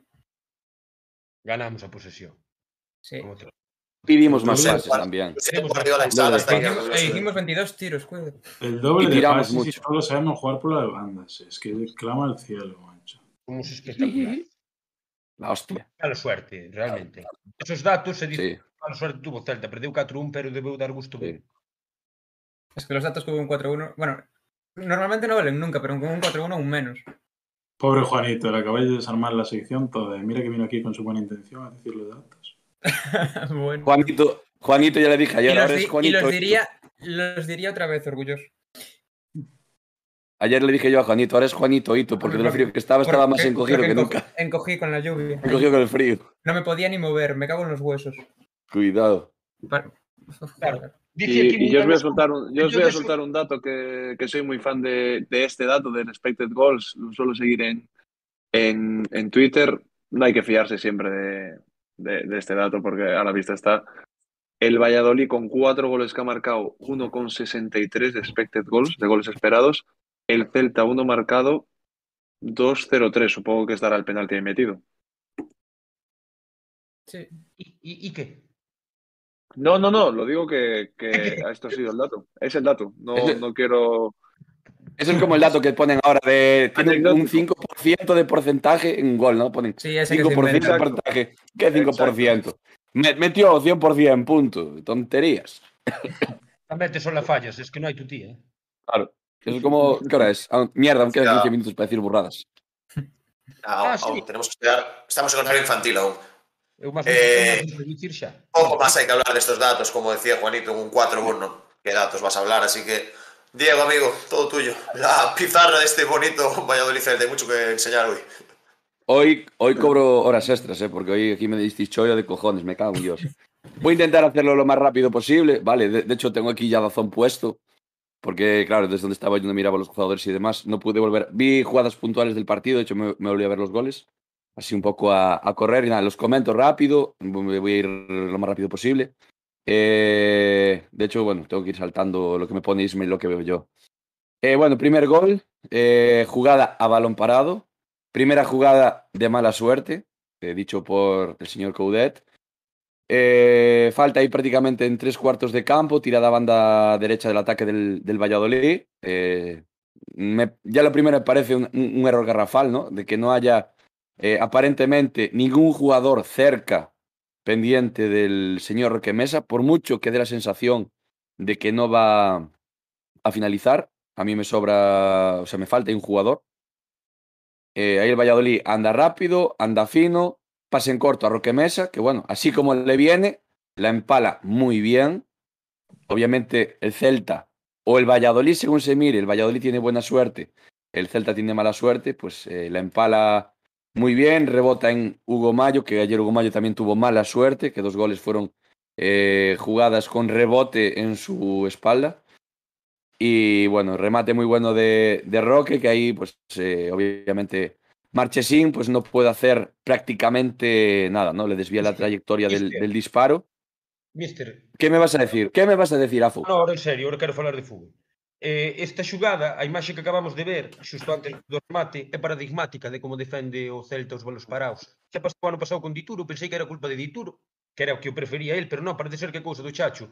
Para defender os, para defender os balos paraos, no, entre, entre os cuartas partes, tens dúas opcións. Ou ben, metes a defensa moi atrás, o cual é unha facilidade para os centrales, porque normalmente ven o balón de frente, pero ten a entonces é máis fácil quitalos, pero ten a particularidade de que calquer rebote, calquer gesto que lle toque, o porteiro non ten capacidade de reacción.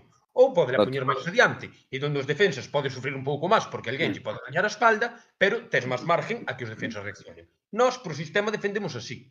Sempre, eh, xa o ano pasado, me refiro, desde que chegou o Coudet. Insisto, pensei que o ano pasado era paranoia de Dituro, dicir, confío en mis reflejos, creo que... Non, non, é paranoia de Coudet. Creo que somos un... Sí, de, de, de, de, de, de, de, de, de, a, a balón parado defendemos, defendemos muy, muy hundidos. Y yo, de hecho, Muy por ejemplo, ahora que lo comentas, yo en, esta, explicación.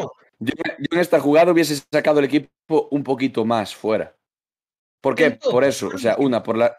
Puedes confiar, sí o no, en la, en la reacción del portero, pero otra, un balón que te vaya a, digamos, altura del, eh, del área pequeña, ahí con que la toque alguien es gol. Bueno, Cualquier toque es luego gol. el desajuste, el desajuste o el pasotismo de que Roque Mesa esté ahí no, no.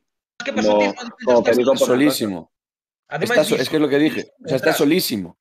Pero refírate que, no... que é paradigmático no sentido que sempre defendemos os balóns parados co defensa moi atrás. Sorpréndenos que mm. baixamos valores, goles a balón parado, pero que ten as súas ventaxas defender así, eh? Cuidado, que non é que o Chacho acabara de inventar o fútbol ou este loco. Que sí, pero non neste caso. Me refiro, ten a ventaxe de que os, de, defensas ven a pelota sempre de frente. Nunca che van ganar a espalda nun balón parado. Pero corres riscos como este. Cantos goles entran así? Que a toca calquera de calquer maneira e entra, xa non é nosa calquera. Pois co defensa aí, es que es colgar un balón. Ese balón, ainda que fora colgado, tal e como estaba o campo, calquer mal despexe, calquer chorrada, o porteiro queda sin capacidade de reacción. Tes a xente moi metida diante, diante dos teus fuciños. A mí non me gusta defender desta maneira, particularmente. Prefiero outra. Se che ganan a espalda, sí. oye, de reñas a quen tes que reñer. Correcto. Eh, vamos con la jugada del el empate del, Celta. Eh, una buena contra. eh, bueno, ejecutada. Primero recibe el balón Cervi de. Me acabo de saltar. Recibe Cervi de, espaldas, juega con Yago. Yago se la devuelve a, a Cervi en banda izquierda. Buena carrera de Cervi, que bueno. Por un momento parece que le van dos jugadores de- del Valladolid. Por un momento parece que va a perder el balón. Un poco forzado, mete un pase por delante a Larsen. Y la verdad que eh, he de decir, ¿no? Larsen eh, a mí me parece un pedazo delantero, no solo por las características que tiene, sino porque me parece No. un delantero de equipo. Me parece un jugador que juega por y para el equipo. De hecho, bueno, así esa, como regatea, esa, esa jugada, otro delantero con la acabado. que tiene, la acaba. lo hubiese acabado. Sí. La acaba. Y yo te digo, el- lo, lo hubiese acabado y lo hubiese metido, seguro. Pero Sí. eh, esto dice mucho, dices, eh, sé que el equipo Mucho. probablemente no esté en su mejor momento. Antes de fallarla y, y que me venga la mierda encima, tengo un compañero solo, como fue Oscar, que bueno, antes de nada decir que el regate me parece una auténtica exquisitez, porque siempre normalmente los jugadores altos, eh, por norma, no tenemos ya esa idea de que son jugadores torpes con el balón en los pies. Larsen para nada, para nada me parece un tío que tiene una calidad tremenda y juega muy bien con el cuerpo a la hora de, de amagar. Es más, parece, eh, me recuerda la jugada de Messi con, con Boateng, ¿no? Que, que, que lo, parece que hay un francotirador ¿no? y le, le dispara y, le, y cae al otro suelo, pues esto parecido. Y bueno, la finalización perfecta. Eh, Larsen ve muy bien a Oscar y Oscar, bueno, puerta vacía, eh, hace, hace el 2 a, el, el 1 a 1, perdón, hace, hace el empate. Y la verdad que en este gol, eh, aparte, mira, me acaba de quedar la imagen, ahora, no, no puedo girar la pantalla, pero ojalá pudiera. Eh, una imagen de Larsen que la verdad me encanta, me encanta de él, que aparte de ser un buen jugador, buen delantero, me parece un tío muy carismático. Y la- si los que viste el partido en directo, sale la imagen de Larsen echando el equipo arriba. O sea, diciendo, Transmite. vamos, va. Es un tío que transmite mucho. mucho. Sí. Es un tío que, estoy ahí. ojito, este tío, como coja peso en el equipo, es un jugador, muy- ya no solo dentro del campo, sino dentro del vestuario, me va a parecer un jugador muy, muy, muy, pero que muy importante. Lo cual Yo creo que des- que un tío, el, tí- el último jugador, perdón un momento, Alberto, el sí, último jugador en llegar en el mercado de fichajes tenga que levantar el equipo él y que no haya jugadores con más peso que cojan, peguen un grito y digan, venga, chavales, vamos a remontar esto. No, no, no lo vi. Lo vi en Larsen. Y de hecho, ya te digo, tengo aquí la, la imagen en la otra, en la pantalla que tengo aquí, y me parece eh, de alabar por parte de, de Larsen. Yo creo que es un chico que desde el primer minuto. ¿sí?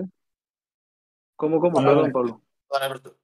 Que digo que de criticar que- también por parte del resto, porque ayer, como tú dices, Larsen, incluso Beltrán, tuvimos cuatro goles. En alguno, señor capitán, por lo menos intenta levantar un poquito el equipo. Tuviste cuatro. Yo lo que decía es que es un chico que desde que llegó, yo vi que transmite y que sabe a lo que viene, que lo tiene muy claro, sabe que es muy bueno. Y yo creo que desde parte de esa base de que sabe que es muy bueno, y luego ya lo que hace sobre el campo, Yo echaba de menos un delantero así en Vigo. Hace, Yo sabes lo que, que ¿Sabes lo que echo de menos a día de hoy? A Denis en el campo. ahora- yo Al mejor Denis en el eh, campo, con Larsen y con Yago. Ojito. Yo soy muy de Denis también. Y con un sistema que se adapte a estos jugadores. Ojito, ¿eh? Sí, pero Ojito, Denis pasa- no va a jugar y del pasado. sistema. Obviamente. El sistema siempre perjudica. Denis es, igual, es, lo, es lo único en lo que estaremos todos de acuerdo que ahí no tiene culpa el chacho. Eso ya es culpa de No. No, ahí estamos de acuerdo. Bueno, seguimos con el 2 a 1. Eh, si no me equivoco, es el gol de Joaquín Fernández. Asistencia de Álvaro Agudo. Aguado, Aguado perdón. Guado. Outra eh, defensa. Corner eh, votado por eh, el Valladolid en eh, lado derecho de. Obviamente, otra vez más por el lado derecho. Casualidades de la vida. Casualidades, ¿eh? O sea, de cuatro goles vamos a ver por dónde, por dónde entró cada, cada, cada jugada para que la gente vea lo mamados que nos tienen ya el resto de los equipos. Corner por el lado derecho. Eh, del ataque del. Bueno, claro, derecho, nada, no dije nada. Vaya gilipollez acabo de decir, olvidaros. Nada, córner votado. eh, entra muy bien este Joaquín Fernández. Y se deshace muy bien de la marca de Edu, que de hecho Edu por un momento pierde la marca, eh, peta contra todo lo que hay por delante, menos contra con Joaquín. Y en un perfecto cabezazo, pues bate a, a Marchesín. Y bueno, para mí un gol. Parece Más que Puyol, sí. en, entró, en entró, entró, es que entró con todo. Absolutamente con, con, con todo. Hay que hacer. Exacto. Ver, tíos, bueno, volvemos ao de sempre. Volvemos ao de sempre. Xa nos marcaron o a fin de pasada, non? Falta intensidade, falta intensidade defensiva, punto e se acabou. No, non hai máis. Falta intensidade defensiva. Non hai máis, falta organización, falta, moitas muchas cosas. corners en zona, é dicir, marcas zonas e que veña quen queira, vou defender a miña zona ou podes defender o home. Non, Eu tú defendes home e non deixas correr nin pa Dios. Bien, o que se suele facer é un término medio. Actualmente, no fútbol actual, hai determinadas zonas que tens que deixar sempre cubertas, sexa o primeiro pau, e outras, sobre todo o borde da área pequena, etc, etc, o borde sí, da normalmente, área pequena, metes, despois, normalmente... os máis destacados. Perdón, non digo sí, que sí, os jogadores máis destacados, outro equipo que van por arriba, sí que os colles máis home. Pero hai certas zonas que gardas. Tens que ter superioridade numérica abaixo. Ben, Exacto. Celta non. Sí, no, y estoy, de acuerdo. A ver, eh, por ejemplo, Berizzo sí que era mucho para defender al hombre. eh, era raro que Bielsa. defendiese eh, en Bielsa. zona. Sí. Y yo aquí también, o sea, soy partidario de- del marcaje mixto. O sea, normalmente meter eh, dos tíos altos en la zona del área pequeña, un tío a la corta. Y después, bueno, dependiendo del portero, si quieres jugador al palo o no. Y después, obviamente, todo es al hombre. Pero claro, si haces marcaje al hombre, no te puedes despegar de la marca. Y si haces marcaje en zona, cada balón que caiga en tu zona tiene que ser tuyo, no puede entrar nadie más. Más efectiva para mí, obviamente, eh, por, lo, por lo que pude experimentar yo en mi vida futbolística y demás, en zona. Pero necesitas jugadores que sean responsables y jugadores que tengan características para defender este, este tipo de, de jugadas así. Pode facer un sistema, pode facer un sistema mixto tamén, que nai. Sí, sí, non podes hacer, no, obviamente, obviamente, yo obviamente tú con, con, con nosotros no, sabe, no sabemos, no sabemos, no lo sabemos, tú lo sabes, Afu. No lo vimos. Igual que Willio, non lo vimos. Eu chamome Afu, eu son da foutez, eu son a paixón, un míster. Vamos con os goles del Valladolid, Si no, ¿para que tal non lo decimos. Encantado, Afu. Bueno, eh, seguimos. No sé si va el penalti ahora o vamos No, con el el- gol de. No, El tercer gol. penalti. El tercer gol. Perfecto. Mm. Me comunican aquí por línea interna el tercer gol. Dejarme buscarlo. Eh, el tercer gol, si no me equivoco, es el. Este no es. I'm El sorry. centro eh. que rechaza Nugo.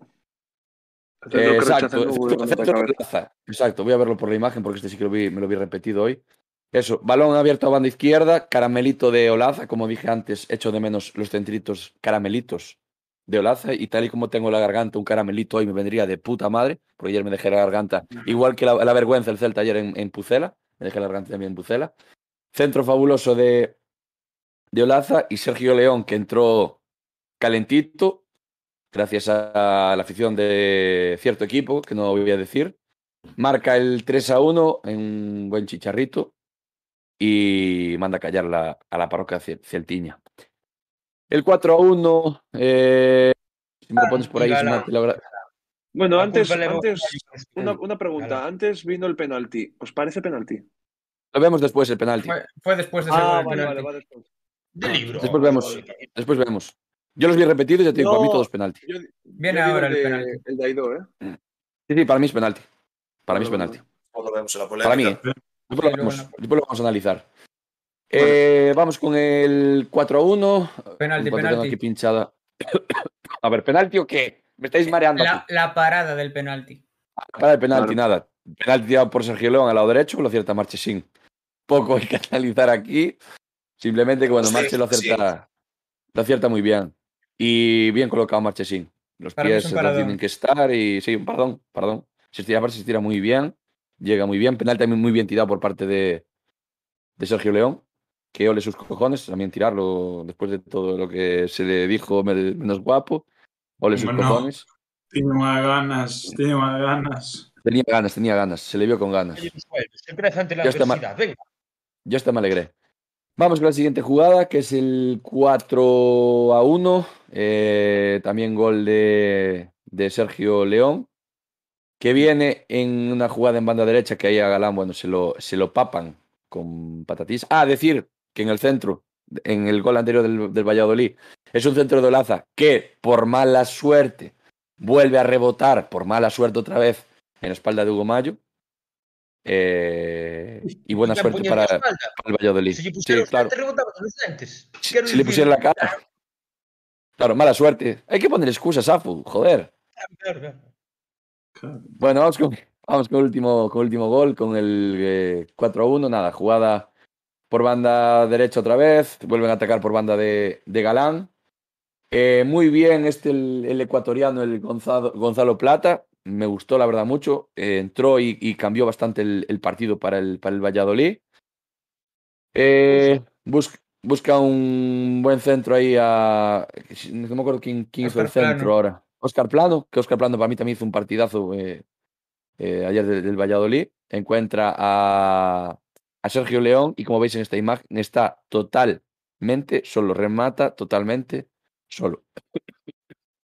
Entonces nada, 4 a 1. Bueno, cuarto. Xa era o cuarto. Que pasa que este gol foi moi curioso.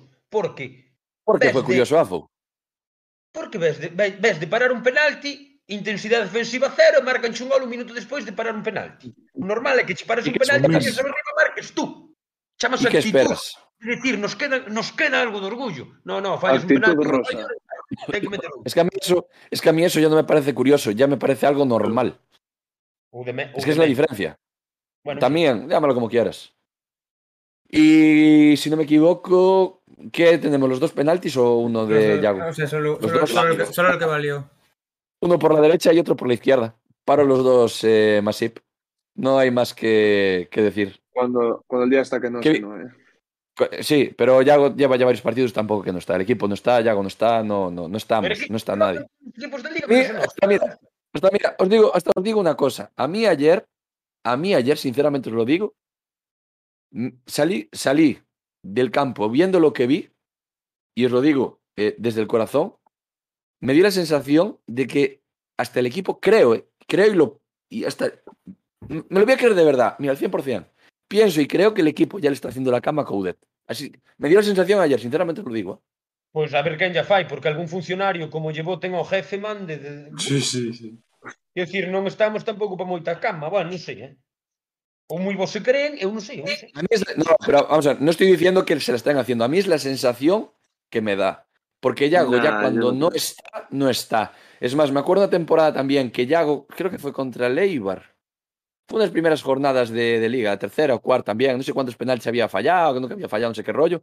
Y, y al final se queda entrenador eres y lo acabaron chimpando a la larga. O sea que a mí no sé por qué me da el cuerpo, me fui con esa sensación ayer. decir, es que no me parece normal esto. Que llegues contra el Valladolid, que, que es lo que hablamos, que, que, que es un equipo de tu liga, que joder, que, que, que el equipo tiene que tirar y el equipo no tira. No tira. No hay reacción por parte del banquillo. Obviamente, si el banquillo no aprieta, los que están dentro no. No. no. Pero bueno, es una sensación. es- ¿eh? Dejamos esos goles del Valladolid, una de las pizar- una de las pizarras más duras para hacer ahí por el señor Mr. Celta y vámonos con esos dos penaltis. Duras, duras el tampoco, hay que analizar todo. Es fútbol. Fútbol es fútbol. Fútbol es espectáculo. ¿Cómo se dice espectáculo en inglés? The show must go on. Wonderful, wonderful. Dices Wonderful. Pues Ay, vamos con la wonderful, polémica ahora del wonderful. partido. Vamos con la polémica ahora del partido, esos dos penaltis señalados por el señor Pizarro. Hoy que estoy cantando no está Oscar- Mariño en el chat. Me cago en la puta. Pablo, Bueno, señores, estos penaltis. eh, de la pizarra al señor Pizarro. Eh, en la primera, pues mira, a mí el señor Aidú me recordó un poquito, aparte en la ciudad que me vio crecer como adolescente, me recordó un poco porque yo incluso cuando era menor de edad me intentaba meter en alguna discoteca, recuerdo algún portero cogerme igual que cogió Aidú al señor Gonzalo Plata en el, en el José Zorrilla. Bueno, poco tenemos que decir, vamos a despachar medianamente rápido, yo creo que penalti más que, más que justo. Un Gonzalo Plata que sale, sale enchufado después de una lesión y que se hable mucha mierda de él. Le tira un caño a Oscar, siguiente, siguiente jugada, penalti. Jugadores de los que hacen falta, de que si salen desde el banquillo provoquen estas cosas. Bueno, poco más. El, el desenlace ya lo sabemos. Eh, después, eh, ¿qué tenemos? Ah, sí, sí, sí. Esto, bueno, yo eh, la verdad en, en directo no, no vi demasiada cosa, pero parece que sí que, no sé si es, creo que es, creo que es Fedal el que, bueno, en ese intento de un Jorgen Strand Larsen que todos queremos, pero que lleva siete jornadas sin meter un gol con la camiseta del Celta. Xa, pero Eh, antes tira de Oscar, entendes? Porque é un chaval. Sí, sí, sí, sí, sí, no, no vamos a abrir ese debate. no. Tuvo mala suerte, ó, tuvo mala suerte. Bueno, eh, No intenta saltar y demás, debe hacer la chilena y pues penalti para desgracia. Que- porque si una era cosa. poco, Que ya Sí. no es la primera vez que Larsen intenta este Sí. gesto técnico Tercera vez. Desde que está en el Celta. Segunda o tercera, sí. Una O el día pregunta, que marque. una pregunta que suele pasar en el bar. ¿Por qué necesitan ver la misma toma 17 veces? Por ejemplo, No, en este y- caso, y- con algo tan claro. Con algo 40, tan 40 claro. minutos hasta que el tío va a verlo a, a la puta pantalla. Que digo, pues que está, que está andando. El hijo puta fue andando. Sí. Sí, Y sí. luego, pero, pero cuando lo ve con toda la parsimonia.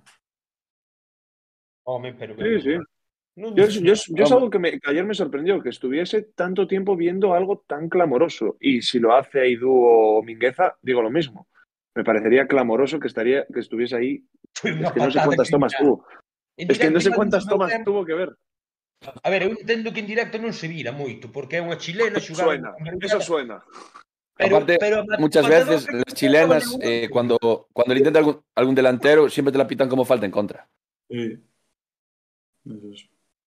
Bueno, Bueno, También un vamos a, cerrar con la, con la eh, polémica. Nos queda, bueno, pues ese. Ya algo que nos faltaba, el señor Michael Malsa. Es que Michael Malsa no metió. para mí estuvo ben o árbitro, que conste, eh? Sí. Bueno, yo la verdad que anulen esto, o sea, que manden repetir estos penaltis. También te digo, tengo entendido que el segundo penalti fue, hubo exactamente el mismo incidente que el primero y uno se repitió y otro no. Bueno, me parece un poco Sí, pero, pero es porque el que entra en el área despeja. Si no llega a despejar, no, Ah. es, no es falta. Vale. Mira, Juanito. Está para todas las secciones, eh, da gusto, siempre se presta. Pues- sabía, eh? Yo tampoco. Es que como cada dos por tres cambia las normas. Claro. Pues sí. Bueno, pues eso es todo. Pitó No, moi ben o pouco. árbitro, eh? Para mí. A ver, viendo, viendo el desastre, no, no fue, o sea, no fue, no tuvo jugadas clave en el partido. O sea, que me No, tú a ver, 1-0, una jugada de expulsión, un penalti, que sí o que no, vale, pero pff, nada, nada. Pues nada. Pero sí, hay que excusarse en el árbitro. La culpa fue del árbitro, Afu. No perdimos porque Un jugamos señor. mal. La culpa fue del sistema. La culpa fue del árbitro. Joder. Culpas del sistema. La culpa es del sistema. Aprovechando que le estáis Sí. poniendo, aprovechando que le estáis poniendo nota a la actuación del señor eh, Pizarro Gómez, pues vámonos ya con las notas de este desastre en Zorrilla. Primero para empezar, para ver qué nota le ponemos a todos estos, vamos a empezar con el 11 que quitó Eduardo el Chacho Cudet ayer en el José Zorrilla, que era el formado por Agustín Marchesín en portería, la mítica defensa de cuatro con Hugo Mayo, Josef Aidú, Óscar Mingueza y Javi Galán, centro del campo para ese doble pivote de Renato Tapia y Fran Beltrán, bandas para Óscar Rodríguez y Franco Cerde, Franco Cervi, perdón, y arriba Yago Aspas y Jürgen Strand Larsen. Empezamos por el portero, Marchesín, Juanito. Pues a Marchesín, mira que encajó cuatro goles, pero yo lo apruebo con un 5. Lo comparto. Diego, Sí. Sí, no. Mm. Para el penalti, Bueno, gol de rebote. El, el Venga, Sergio León, tiro. Un. Eh, Sí, ah, José, que no se la el Pairo. Pablo, compartes, le bajas. Un 6. Hostia, subimos. Eh, Alberto, si tuvieras una nota a Marchesín. Pues yo soy muy optimista con Marchesín y tengo aquí en la libreta un 7. Me parece que ha parado lo que tenía que parar, salva el penalti, encaja un gol a balón parado imparable y, y dos balones que, hablemos de mala suerte o no, al final son rebotes y, y yo creo que no se le puede exigir ahí. Yo no creo que Yo- sea ni para ni mucho menos culpable. Para mí es un 7 el partido de Marchesín. Pues más o menos por la media, lo que le vamos a quedar, le queda un 6 al bueno de Marche, que quizás sea uno de los pocos que va a probar Sí. en el desastre de ayer. Vámonos con el portador del brazalete, Hugo Mayo. Un Juanito. 0. Sin nota. Sin Un nota. 3. Pero jugó, Hugo jugó.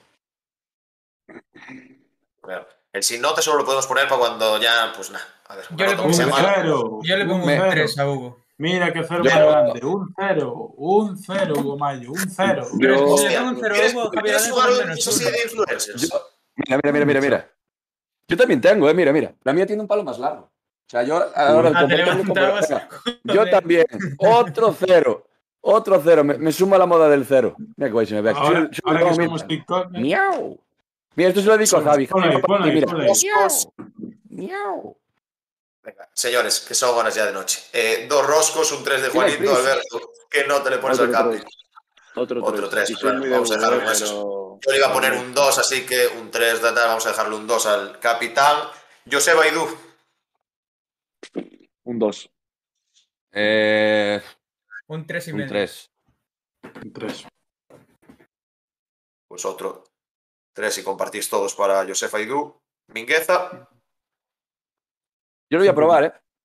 Sí, a mí me gustó en salida de balón. Defensivamente no lo vi mal. Eh, Totalmente. sí, sí. Yo le voy a dar un 6. 6,5 incluso. Me gustó. Yo tengo, yo tengo un 6 aquí en la libreta. Es Yo más, ya lo dije el otro día, yo a Mingueza lo veo más de central que de lateral. Va a aportar muchísimo más de central que de lateral. Aparte es un tío alto, no es lento, es muy inteligente sin balón. Eh, me gusta, Mm. me gusta Mingueza. ya estamos en un 5 con Don Mingueza, más o menos por media. 5 y medio, ponle. 6, un seis. Seis, cinco y medio. Cinco y medio. Ajo, tú dijiste, afo, tú dijiste que te gustara mucho el partido de Vingueza, ¿no? Moito non, pero non me disgustou vin cousas moi positivas. Mais que... Vamos a, sí, ben, eh? Mm. vamos, a ese, vamos a poner ese 5 e medio, entonces. Eh, Javi Galán, Nada, suspenso un 3. Un 1 e medio. Un 2. Yo creo que lo, lo compartí antes, antes de empezar con las notas. Creo que para mí hace peor partido que Hugo Mayo, entonces mm, no sé que no, a Hugo Mayo le pusimos un 2, pues Javi Galán como mucho para mí un 2. Para mí ayer empeoró el partido de Hugo Mayo, Javi Galán. Y más teniendo en cuenta el rival que tenía por delante Javi Galán, que es lo que decía Pablo. Es un jugador que el último partido completo que había jugado ha sido contra el Polvorín, filial del Lugo, con todos los respetos al Polvorín y el Lugo. O sea, el partido de Javi Galán para mí ayer es desastroso. Sí. Así que vamos a dejarle otros dos, si queréis, a Javi Galán. Eh, Renato Tapia, Yo un 5. Cuatro. Tienes que. Yo un Yo, 4 y medio. yo voy a dar un 4. yo cuatro también para Renato. Eh, le queda más o menos cuatro, cuatro y medio, cinco, le dejamos Sí, el, el cuatro. cuatro. Eh, Fran Beltrán, Yo le doy otro 4 también. Tres, tres y medio. Peor que Yo le digo un 3 y medio también. Yo un yo ahí 3. comparto lo que dice Pablo, lo vi un poquito por debajo de, de Renato. No sé, Alberto, Yo un 3, un 3. tres. Le dejamos un eh, aparte, esta- los datos están ahí, son datos, no opiniones. Eh, el Celta encaja más goles cuando juegan Tapi y Galán juntos que cuando juegan por separado. Y ya, realidad. ya no hablemos de, y ya no hablemos Al de final se, se perjudican el uno al otro. Óscar Rodríguez, autor del gol celeste ayer en Pucela. Un 1. No, ni tanto ni tampoco, joder. Un No, tres, no, pero sí que es verdad que el gol de Óscar Rodríguez. Para mí no hizo Rodríguez- nada. No hizo, es que, por decir, ni el gol. O sea, el gol es Larsen. Claro, es que el gol de Óscar Rodríguez creo que lo una, mete cualquiera de una los seis. jugada que intentó asociar y tal, pudo, estar más acertado, ¿no? Pero tampoco me parece un partido extremadamente desastroso de, de Oscar. Pero yo le daría un tres y para mí, medio, Yo un cuatro como cuatro mucho. Yo tengo un 4. Yo un cuatro. Yo un cuatro Yo no lo vi tampoco tan mal. Oscar- Yo tampoco lo vi tan Oscar- mal, ¿eh? A mí me parece Estabais hablando antes de lo de, de lo del rollo este de la falta y tal. Yo lo vi por banda derecha discutir muchas veces con Yago Aspas eh, durante el, con el partido, un juego y demás. No sé qué pasa aí, ahí. é aí mi nota. Ah, pues é bon argumento. eh. Eh, vamos con la nota, que aquí yo ya la voy a decir de primero para que no me caigan hostias. Franco Cervi, que para mí es un 5. Para mí también. Yo tengo un 5. Sí.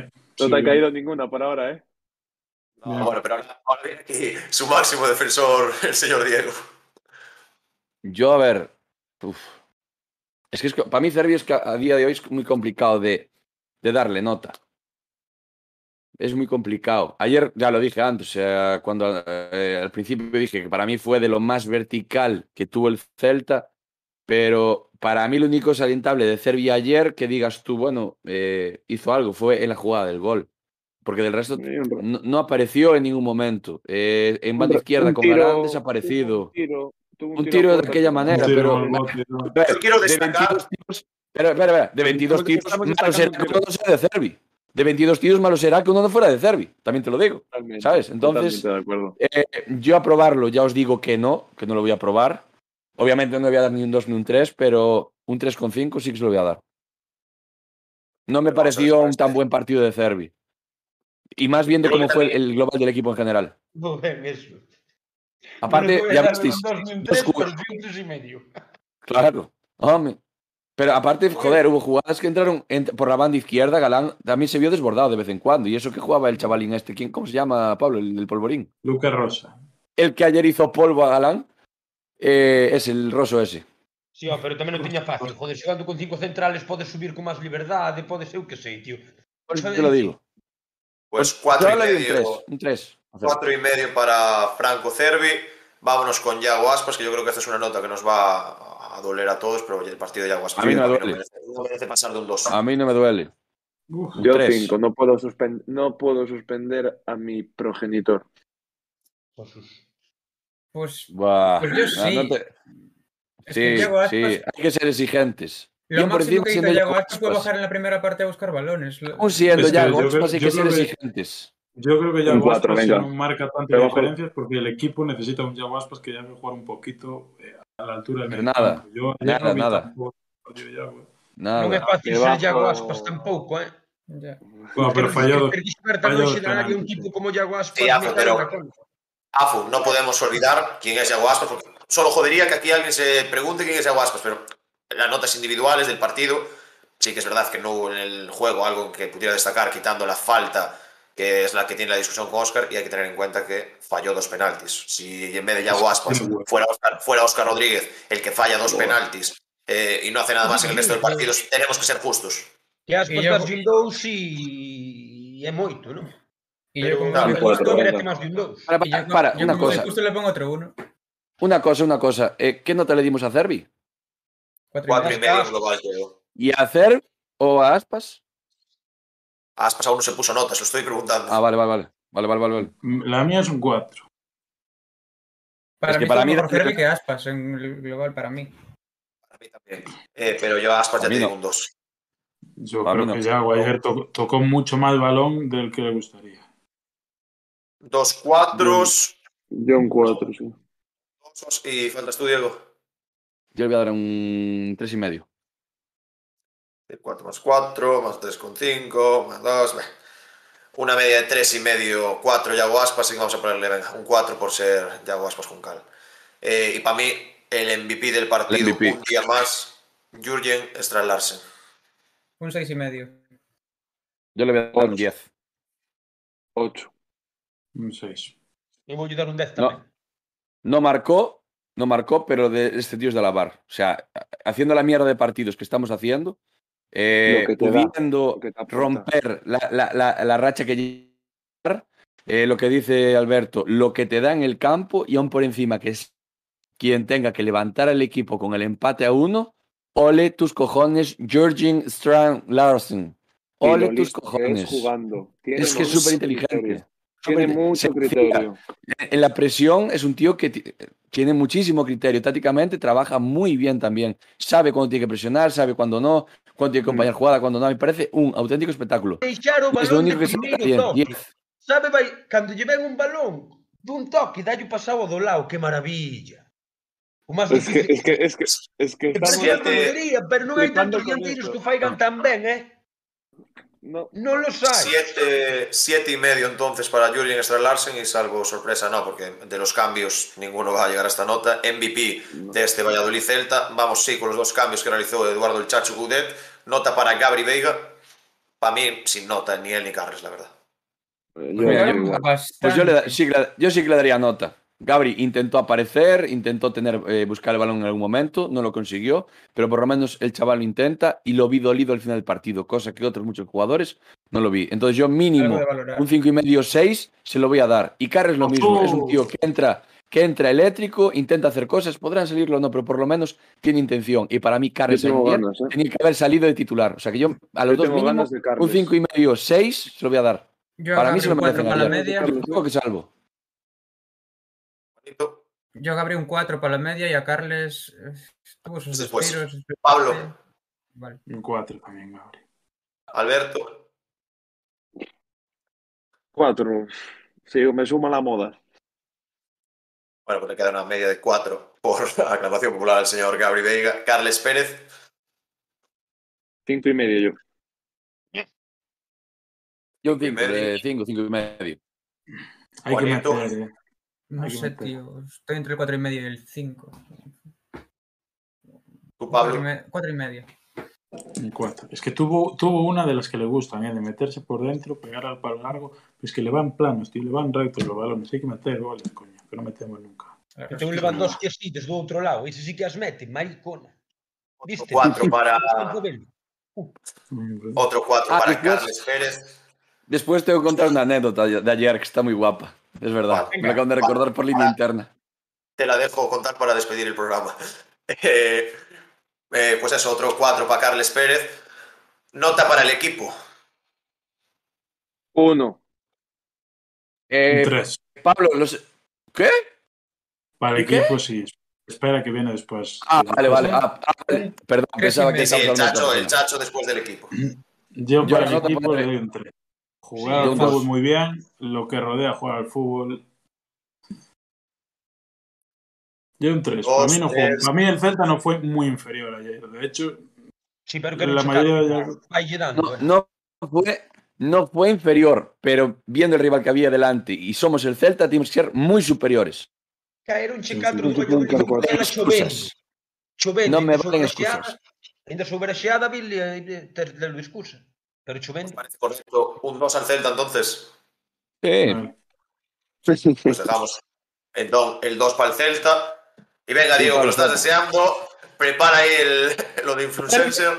Espera, espera, Nota espera. para- Isma, no me puedes poner ahí la música esta, la de. La de la, ¿cómo, empiezan las películas del León? ¿Sabes? Ahí en plan, la de miau. Miau. Que son Un as 12 cero. 20, oh, veña. Vai dando, Sí, pero- que Nota para Eduardo Germán, el Chacho, Coudet. Tres. Cero. Cero. Cero. Aunque sea un cero. Cero, pátate. Eu vou facer un cero con un canuto. Un nao con un canuto, dicía Sabina. Venga. Pues vamos, Alberto. Eh, chacho, yo un tres. Yo soy muy chachista. Yo no me bajo de la chachada. Vamos a ponerle un 1, que es lo que te daban en el colegio, ben, poner el nombre. Está ben, existir pero son y- un chachista. Un 3. Planteamiento Hombre, inexplicable. Hay que ser realista también. ¿eh? Sin cambio. Está ben a historia. Un tres- o sea, un 1, perdón, para Eduardo, el Chacho Coudet. Y con esto terminamos las notas. Vamos a repasarlas.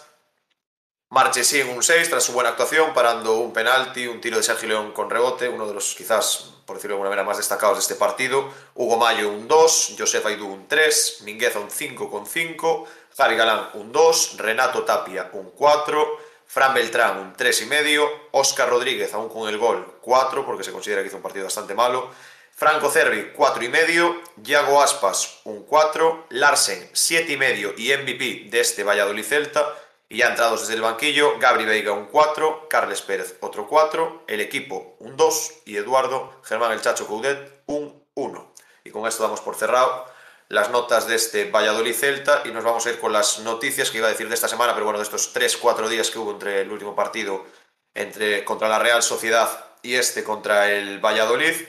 la primera noticia y mala por la que empezábamos esta semana, que era la lesión en el entrenamiento de Augusto Solari, que sufrió una ruptura de la cápsula anterior del tobillo y que estará entre 6 y 8 semanas de baja. Se supone que Augusto hasta el parón, o sea, hasta la finalización del Mundial ya no vuelva a estar y desde aquí pues desearle ánimo y que se recupere lo antes posible.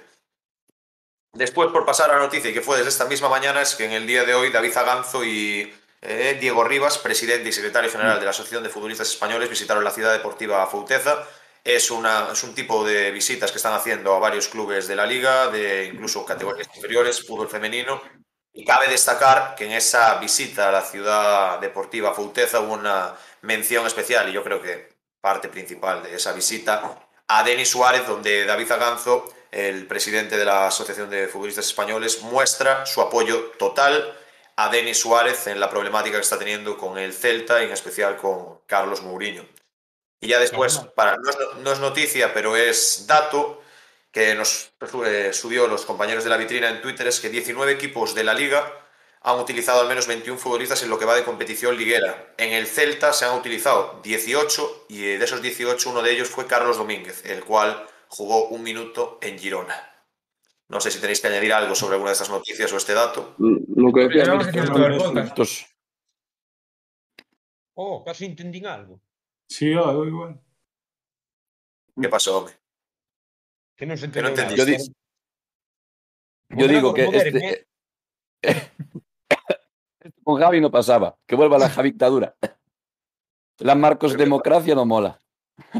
Acabáis de decir no. hace un rato que era tarde, ahora no queréis, ahora no queréis, ¿qué queréis que os diga? os pregunto de todos, ¿qué queréis opinar de estas noticias? ¿Qué, qué vamos a opinar? ¿De la, ¿De la, lesión de Solari queréis que os pregunte, en serio? Si yo queréis que os pregunte. Pues yo estoy, yo estoy muy... muy...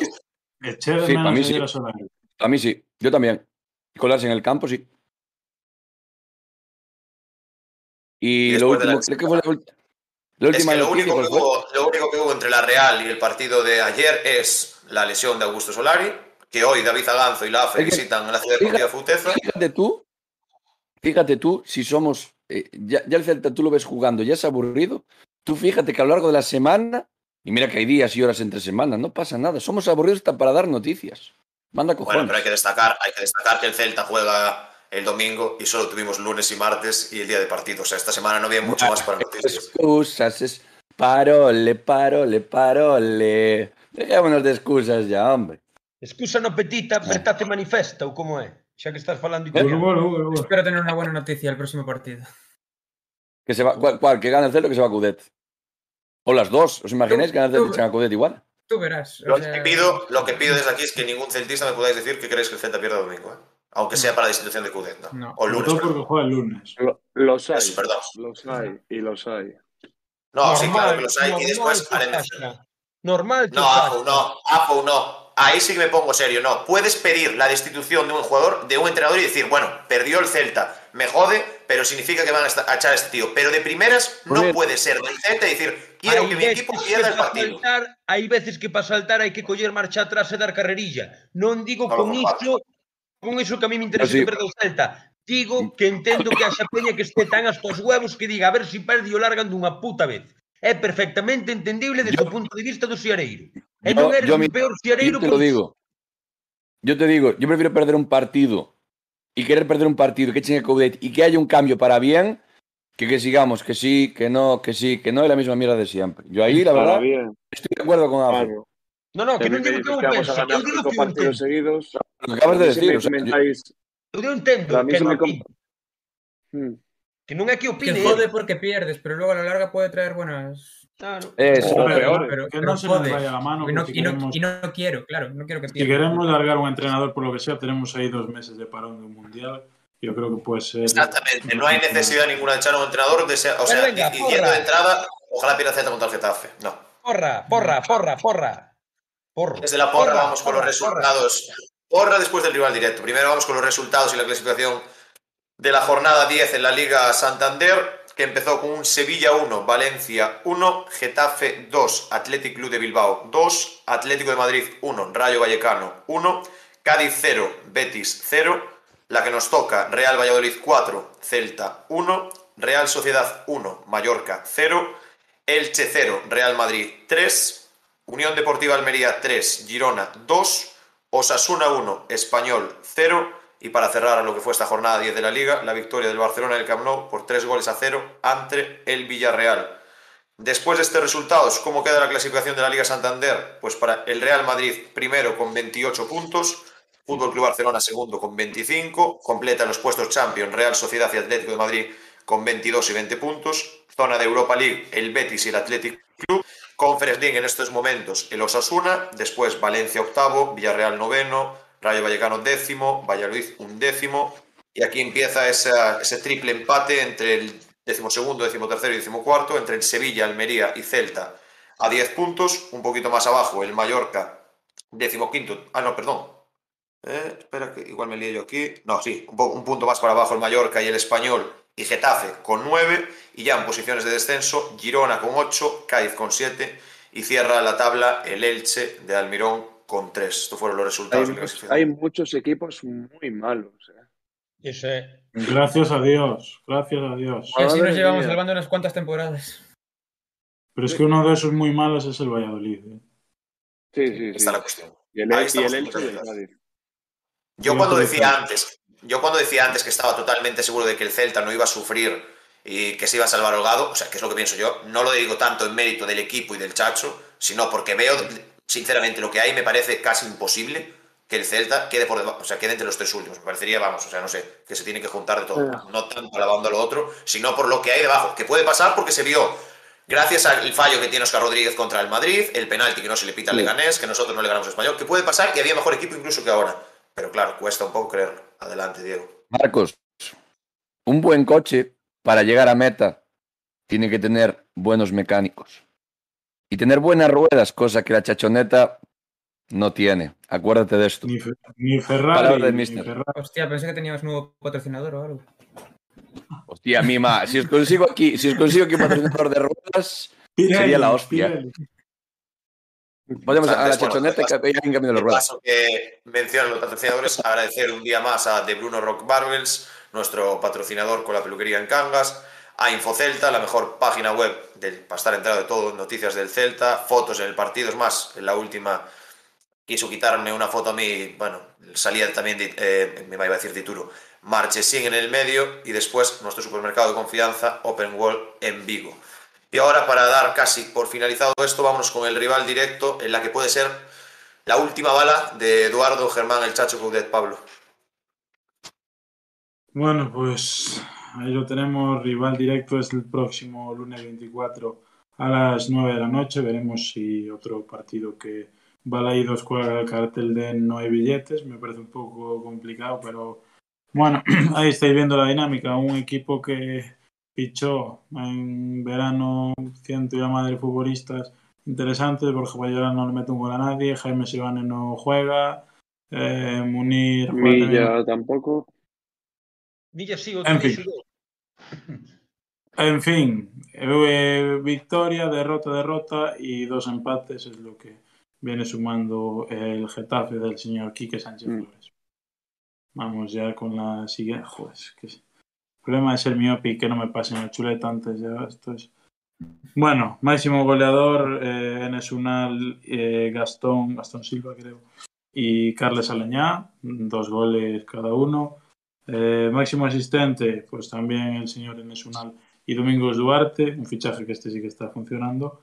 Y bueno, David Soria con esas tres porterías imbatidas para destacar. Y cerramos la sección más aburrida del podcast con los sancionados, en este caso Carles Aleñá con esta tarjeta roja después de marcar el otro día. Y son dudas eh, tanto Mauro Arambarri como Munir, también goleador. Dato, dato Gracias. curioso, Aleñá es el primer jugador que cumple ciclo de la liga. Baja muy importante para el Getafe, ¿eh? por lo que viene siendo tanto Aleñá como Eres Unal, se puede decir que están siendo los dos jugadores más destacados de- del equipo de Quique Sánchez Flores. Y que, ojo, que ya el año pasado, sí que es verdad que el Celta no se jugaba nada y ellos estaban jugando lo que podía ser la salvación en categoría, pero si no me equivoco, ya gana el Getafe aquí 0-3 con doblete de Mayoral y no recuerdo si el otro fue Unal. O sea, partido, como decía antes, la que puede ser la última oportunidad de la chachoneta, de Eduardo Germán, el Chacho Cudet o de lo que sea. Así que vamos con la. Perdón, perdón, perdón. Que lo recuerdan aquí por el chat nuestros queridos. Arbitra nuestro, nuestro calvo, nuestro querido calvito que lo teníamos por ahí. Hostia puta. Ah, ya se El sabe. señor González Fuertes. Sí, sí. o sea, que para Sí, fuerte sí, las sí. emociones que se van. Pues son hay- arbitra, son arbitra a prol do Madrid, non necesariamente en contra do Celta. ¿Os acordáis Bueno, del bueno, pero si ya tenemos en el historia contra el? Getafe. Sí, sí. En el La Coliseo. roja Maxi. Oh, La roja Maxi para aplaudir. En cero coma. Sí, sí. Maxi Gómez aún le diera tiempo a contestarle a la primera amarilla y ya tenía la segunda encima. Así que bueno, no vamos Sí. a hablar mucho aquí de, de quién es el señor Pablo González Fuertes, que aunque Coudet diga tal. Y bueno, recordar una cosa también: uno de los descalabros de esta temporada del Celta fue en Mestalla, donde perdemos 3-0. De eso no hay debate. Pero hay que recordar que en el minuto y un- uno y medio, dos de partido con 0 Penalti, penalti a no se pita un penalti claro a Estral Larsen, que ni Pablo González Fuertes pita en directo ni entra el bar, me refiero. Que con nosotros ya es un árbitro que ya no vamos a recordar. Y otra, otra, cosa, otra cosa que hay que destacar, señor González Fuertes, que tampoco va a Bruno de Rock Barber. O sea que algo también Me lo sacaste de la boca, que tío. Consta que sí que cuando viene a Vigo después de pitar se pasa por Open World a hacer la compra antes de irse para, para Madrid y que para ver cómo está el Celta y ver a quién va a poder joder cada vez que nos pita, sigue Infocelta. Sí, sí. Vámonos con la porra del partido. Pablo, ¿cómo vamos a quedar contra el español? O contra el mismo español, contra el Getafe. Eh, 1-3. 1-3 Mr. Celta. Pablo, Pues yo. Que conste, es lo que No sé, creo, no lo que no sé. quiero. O sea, son Yo cosas totalmente a- diferentes. Creo que No. vamos a perder 1-3. Yo digo 1-0 y mete Larsen. Llevo diciendo que mete Larsen un mes. Pero mete Larsen. Ojalá la meta yo, Pablo, ojalá la metiera yo. ¿Qué pasa ahí? ¿Qué pasa con Fenosa, Marcos? Digo, wow. Está mi, madre, mi, madre dice, que a alguien. mi madre dice que 5-1 gana el Celta. Juanito, la porra. Bueno, pues si me tengo que guiar por la media de resultados de esta temporada, diría 1-4, pero no, no, lo voy a hacer. voy a decir que gana el Celta eh, 2-0. 2-1. 1-0. tus maravillosas porras. Que ojo, esta, esta semana dijiste que iba a haber seis goles en el partido, hubo cinco, no te quedaste tan lejos, ¿eh? No, yo siempre cierto, los porros. No, a ver, hai que analizar, joder, vamos a ver. Vimos dun mal partido, os xogadores veñen queimados, moitas críticas aos xogadores, van espolearse, aunque só sea por orgullo e por dignidade. O Getafe tampouco anda moi alá, ven con baixas. Mm, e demais vamos ter a bendita mala suerte Ah, vamos ter a boa mala suerte de que vamos meter un 4-0 ou algo así para que poidas tirar un pouquiño máis o chicle co Udel. e vamos a salir con un 4-0 ganando, perdón, 5-0, vamos a meter 5. É máis, van nos meter un, pero xa ao final, en plan de 5-1, vamos gañar 5-1. E así no, yo, yo vai poder vivir de réditos pos outros 5 partidos. 5-1 a favor. E cierro yo. Entre dos, Teniendo en cuenta que goles nos meten, tal, Getafe. 3-1 vamos a ganar. Aspas, Larsen, va a meter Franco Cervi y por el Getafe, Mayoral. Wow. Mayoral non, oxe, digo que non. Sí, hombre, sí. Al Celta sí. Bueno, no le meterá nadie, pero al Celta sí. al Celta le mete cualquiera, es la suerte que tenemos los celtistas. Eh, Diego, cuentas tu anécdota y cerramos. Ah, no, porque ayer, ayer me crucé con. A ver, yo sí. No soy del todo famoso, ¿no? Pero bueno, hay gente que me reconoce y tal. Y yo conozco mucho famoseo también. Bueno, ayer estábamos esperando para, para ver el. para entrar en el, en el estadio y tal. Y estamos en en un bareto allá en Cuenca, casi saliendo de Valladolid en Cuenca, allí, saliendo a mano derecha. Y bueno, cruzamos a un ex eh, del Celta y ex del Valladolid, que bueno, hay que buscar un patrocinador que sea fisioterapeuta para que le vea las rodillas al señor Onésimo, porque madre mía, parecía estos relojes que van así de lado a lado, ¿sabes? Parecía Tal cual. Fraga, parecía Fraga. Eh, eh, Quilicua, parecía el puto 90, Fraga, igual iba 60, así, bim, bim. Bueno, después nada, fui- fuimos al estadio y demás, y pillamos ahí unas birritas, y dije, bueno, para que vaya bajando esto, porque eran unos, unos vasos contundentes de litro. Eh, justo por la parte de, de lo que es la tribuna, eh, no sabéis a quién nos encontramos ayer. Que dije, lo vi y dije yo, ¿qué hace? ¿Qué hace aquí? El señor Felipe Miñambres estaba ayer en, en, en. Pucela. Estaba allí y, y de- no, no sé quién fue que le dijo. Ah, es verdad, le dijo, bueno, eh, Iván, un colega que venía con, con nosotros, le dijo, ¿qué? Dos de dos, ¿eh? Porque estuvo entrenando dos partidos. Y aparte puso una, sin- una sonrisilla así picantona y dice, "Jijiji, sí, dos de dos. Y estaba allí como queriendo que no quería la cosa, ¿sabes? De a ver si me dejan entrar de gratis, a ver si alguien me reconoce y tal. Y muy bueno, el, muy grande el señor Felipe Miñambres, dos de dos. Lo dejo ahí. Si hace falta un entrenador, no miro mal la vuelta de Felipe Miñambres. Voy a decir yo, tal como se quiere echar a Eduardo Chachucudel, pues que venga Felipe, que ya conoce la casa y que ocupe el banquillo del Celta. Pues si no tenéis nada más que añadir, damos cerrado este podcast del Este 110, un podcast que, bueno, fue quizás el más duro de la temporada por la derrota. Desde aquí, durísimo, mandar un, durísimo, unha dureza. Desde aquí mandar agradecimiento total tanto a de los que estamos aquí, Juanito, Diego, Pablo, y a toda la gente que se desplazó a Zorrilla. Hubo un baño futbolístico en el campo, otro baño por las condiciones meteorológicas y el estado, el estado del estadio de Valladolid. Agradecer a ese todo celtismo y mandar un Sí, mensaje y- y- que creo que por Twitter. Bueno, dime, Juanito. No, y otro baño que, que quedó bonito. Claro. por eso digo. No, no, no. no sé si Ya. sabes, pero... Y eh, decir una cosa ya para cerrar, eh, porque por Twitter yo creo que, bueno, lo decía antes Alberto, por Twitter hay de todo, eh, exageramos. Lo que yo creo que no debía haber nunca es el, entre, el enfrentamiento entre nosotros, entre celtistas. Porque al fin y al cabo, mira, hoy estamos discutiendo aquí sobre el Chacho, uno puede tener una opinión, la mayoría que se vaya, otros que no. pero los entrenadores, ya sea el Chacho, ya sea Cardoso, Mohamed, Escribá, Oscar García, se vienen y van. Y los jugadores vienen y van. Pero lo único que va a quedar de aquí a que nos vayamos es el escudo que es el Celta y lo que somos la afición. Así que no creo que debamos, debamos enfrentarnos entre nosotros. Respetemos todas las opiniones. Ninguno de los celtistas queremos el mal para el Celta, pensando de una Y- forma diferente. Estou completamente en contra dese discurso. Non Joder. estar máis en contra deste discurso. Como Pues ya, vamos a ya me has momento. has jodido el momento bonito y motivador para levantar un poco los ánimos del atletismo. Pero, pero, pero, clip listo ya. Vamos a ver. Respetar as persoas que teñen outra opinión, pero as opinións non se respetan, discútense, argumentanse contra argumentos. Lo que creo que... na casa. Eu a quen respeto é a persona que o fai, non a opinión que... en sí. Ese ente abstracto, el cual es inamovible. No, para eso están os argumentos e contraargumentos. Yo creo, yo creo que Marco está dando un discurso equivocado. Y creo que sé por qué lo que lo dice. Y yo, el discurso que daría hoy es que la gente que vaya al campo, que vaya a animar al equipo. Que Pues- no vaya a estar pendiente de si esos son unos hijos de puta o los otros. Bueno, ya se pasan de ahora puedo decir de todo. Eh, eso, unos hijos de puta, que si no sé qué, no sé cuánto. Que estemos más pendientes de eso que pedir explicaciones a los jugadores que están en el campo después del bochorno que se hizo ayer. Eso es lo que no puede ser. Normal que ayer hubiese gente que estuviese dividida por eso. Pero yo creo que en el Sí. fondo todos queremos, todos queremos que eh, lo mejor para el Celta, pero no puede ser es la imagen que algunos dieron ayer, porque esa imagen a los de probablemente a los de Valladolid le queden como que los del Celta son unos puñeteros energúmenos, cosa que no es así. Que cosa que por hicieron- Dios, non nos quites esa capacidad. Somos lo que auténticos Ahí, no, pero es donde quería llegar yo No, en cierta pero- parte. Pero ahí ayer, ayer, ayer hubo ciertos comportamientos que para mí estuvieron fuera de lugar.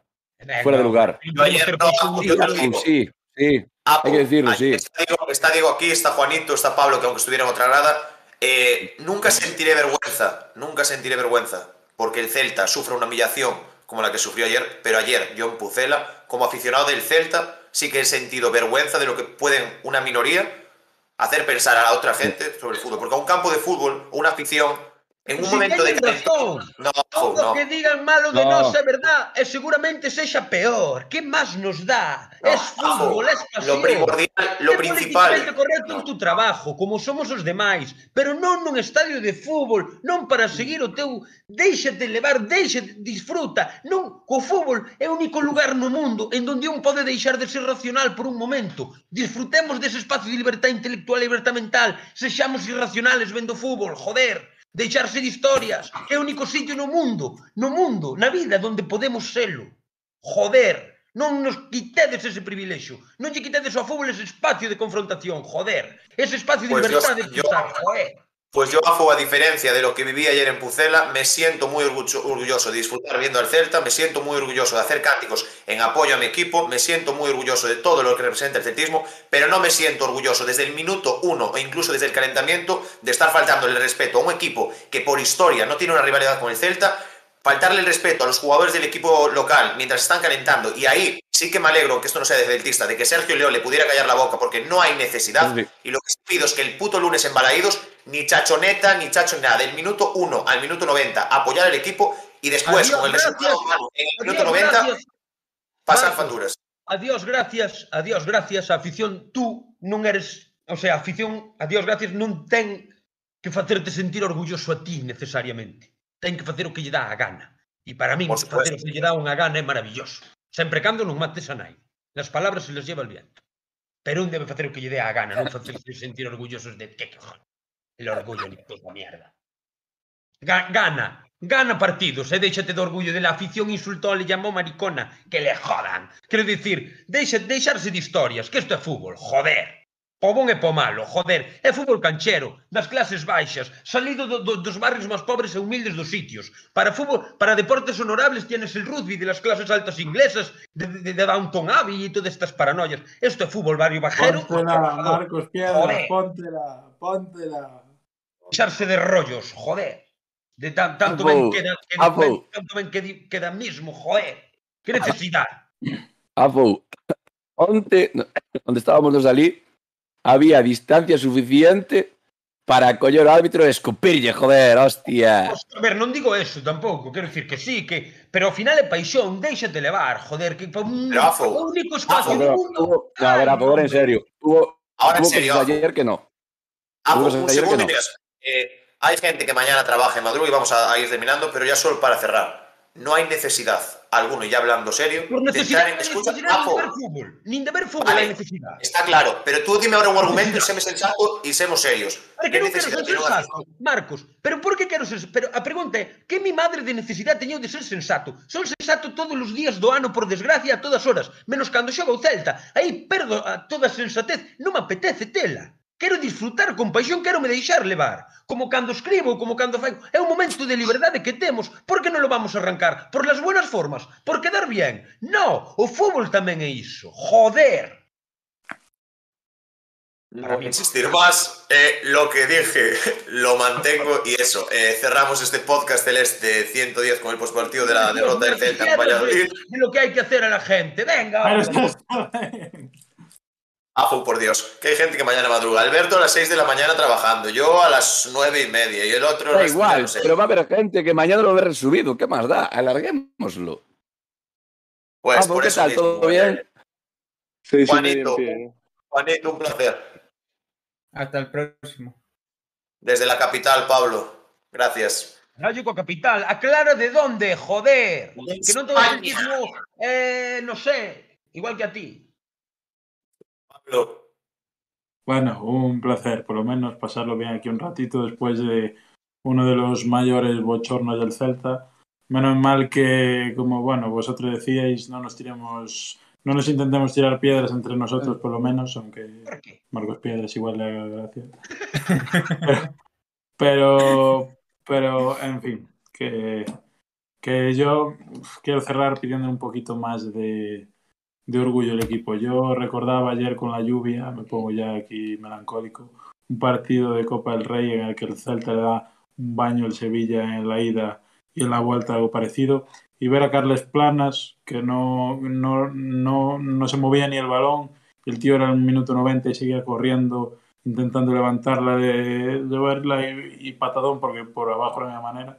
Y hombre, era- eran otras cosas. Yo ayer ya digo, eh, ir allí a pedir perdón, a, a aplaudir 10 segundos y darse la vuelta, yo creo que ayer hasta el Chacho tenía que haber tirado la bufanda a la afición que estuvo allí aguantando el diluvio y, aguantando lo que, lo que se le dijo, más merecido menos, pero bueno, en definitiva, esperemos que, que vengan cosas mejores y esperemos seguir aquí para contarlo. A las más de 100 personas que estuvieron simultáneamente, la mayoría del podcast en un día difícil hoy, entre semana, pues de un golpe duro y a estas horas de la madrugada en la que ya muchos perdemos el sentido. Un abrazo. Ten. Mister. Ay. Mister, gracias. Ah, eh, yo. Ah, gracias, nada, gracias a vosotros. Eh, mandarle un saludo a los que no están, a Morrazo, a Javi, que obviamente, claro, a ver, meterme con Marcos sí, pero no es lo mismo que vacilar a Javi. Marcos tiene buena mirada, sí, pero no es la mirada de Javi. Y Javi es rubio y Marcos es más tirando a moreno. Aunque esas gafas también están seductoras, ¿eh, Marcos? Ojito, ¿eh? Puedes desbancar a Javi de mi, de mi top 3 de sex symbols del podcast. Podría, pero, pero- no pretendo. Ah, vale, vale, vale. Nada, eso. eh, espero que el próximo podcast estemos hablando de la destitución de Coudet, que gane el Celta, cosa que ve imposible que se hagan las dos a la vez. Y nada. eh, no me deslumbres, eh, Pablo, por favor. Y nada, nos vemos para la semana si Dios quiere. Tu Celta desde, bueno, te iba a decir, no, no te puedo decir de dónde eres, así que desde la capital de tu cueva, Galiza, un placer. A mí no me vaciles, chaval. Nunca, no se me ocurriría cual- un hooligan como tú, ¿cómo va a vacilarte? No, no. Si a todo vacilar non me vaciles. Que non teño ganas, además, de aguantar vaciles. Pois eso, un placer e que sexa o que teña que ser. Ao final, vai ser o que ten que ser. Alberto, gracias por estar, por aceptar la invitación y por, bueno, las horas en las que terminamos, que mañana madrugas, ha sido un placer. Un placer, muchas gracias y yo solo pienso en el lunes, victoria y todo el mundo contento y radiante por Twitter, no como, no como ayer. Penso no sábado. Pues lo dicho, eh, estaremos aquí seguramente el martes con el podcast del Este 111, con lo que será ese postpartido del Celta Getafe, que esperemos que sea una victoria del Celta, que tranquilice tanto en resultado como juego y que tengamos un podcast en el que podamos analizar una victoria de nuestro equipo. Agradeceros a todos haber estado. Creo que el pico máximo casi llega a las 150 personas. Seguramente, no sé cuántas personas habéis pasado en total, después lo veremos. Gracias por estar ahí un día más y como decía Pablo, un día duro como el de hoy. Ha sido un placer y lo dicho, nos vemos el martes. Gracias y chao. Pues chao y a la Celta.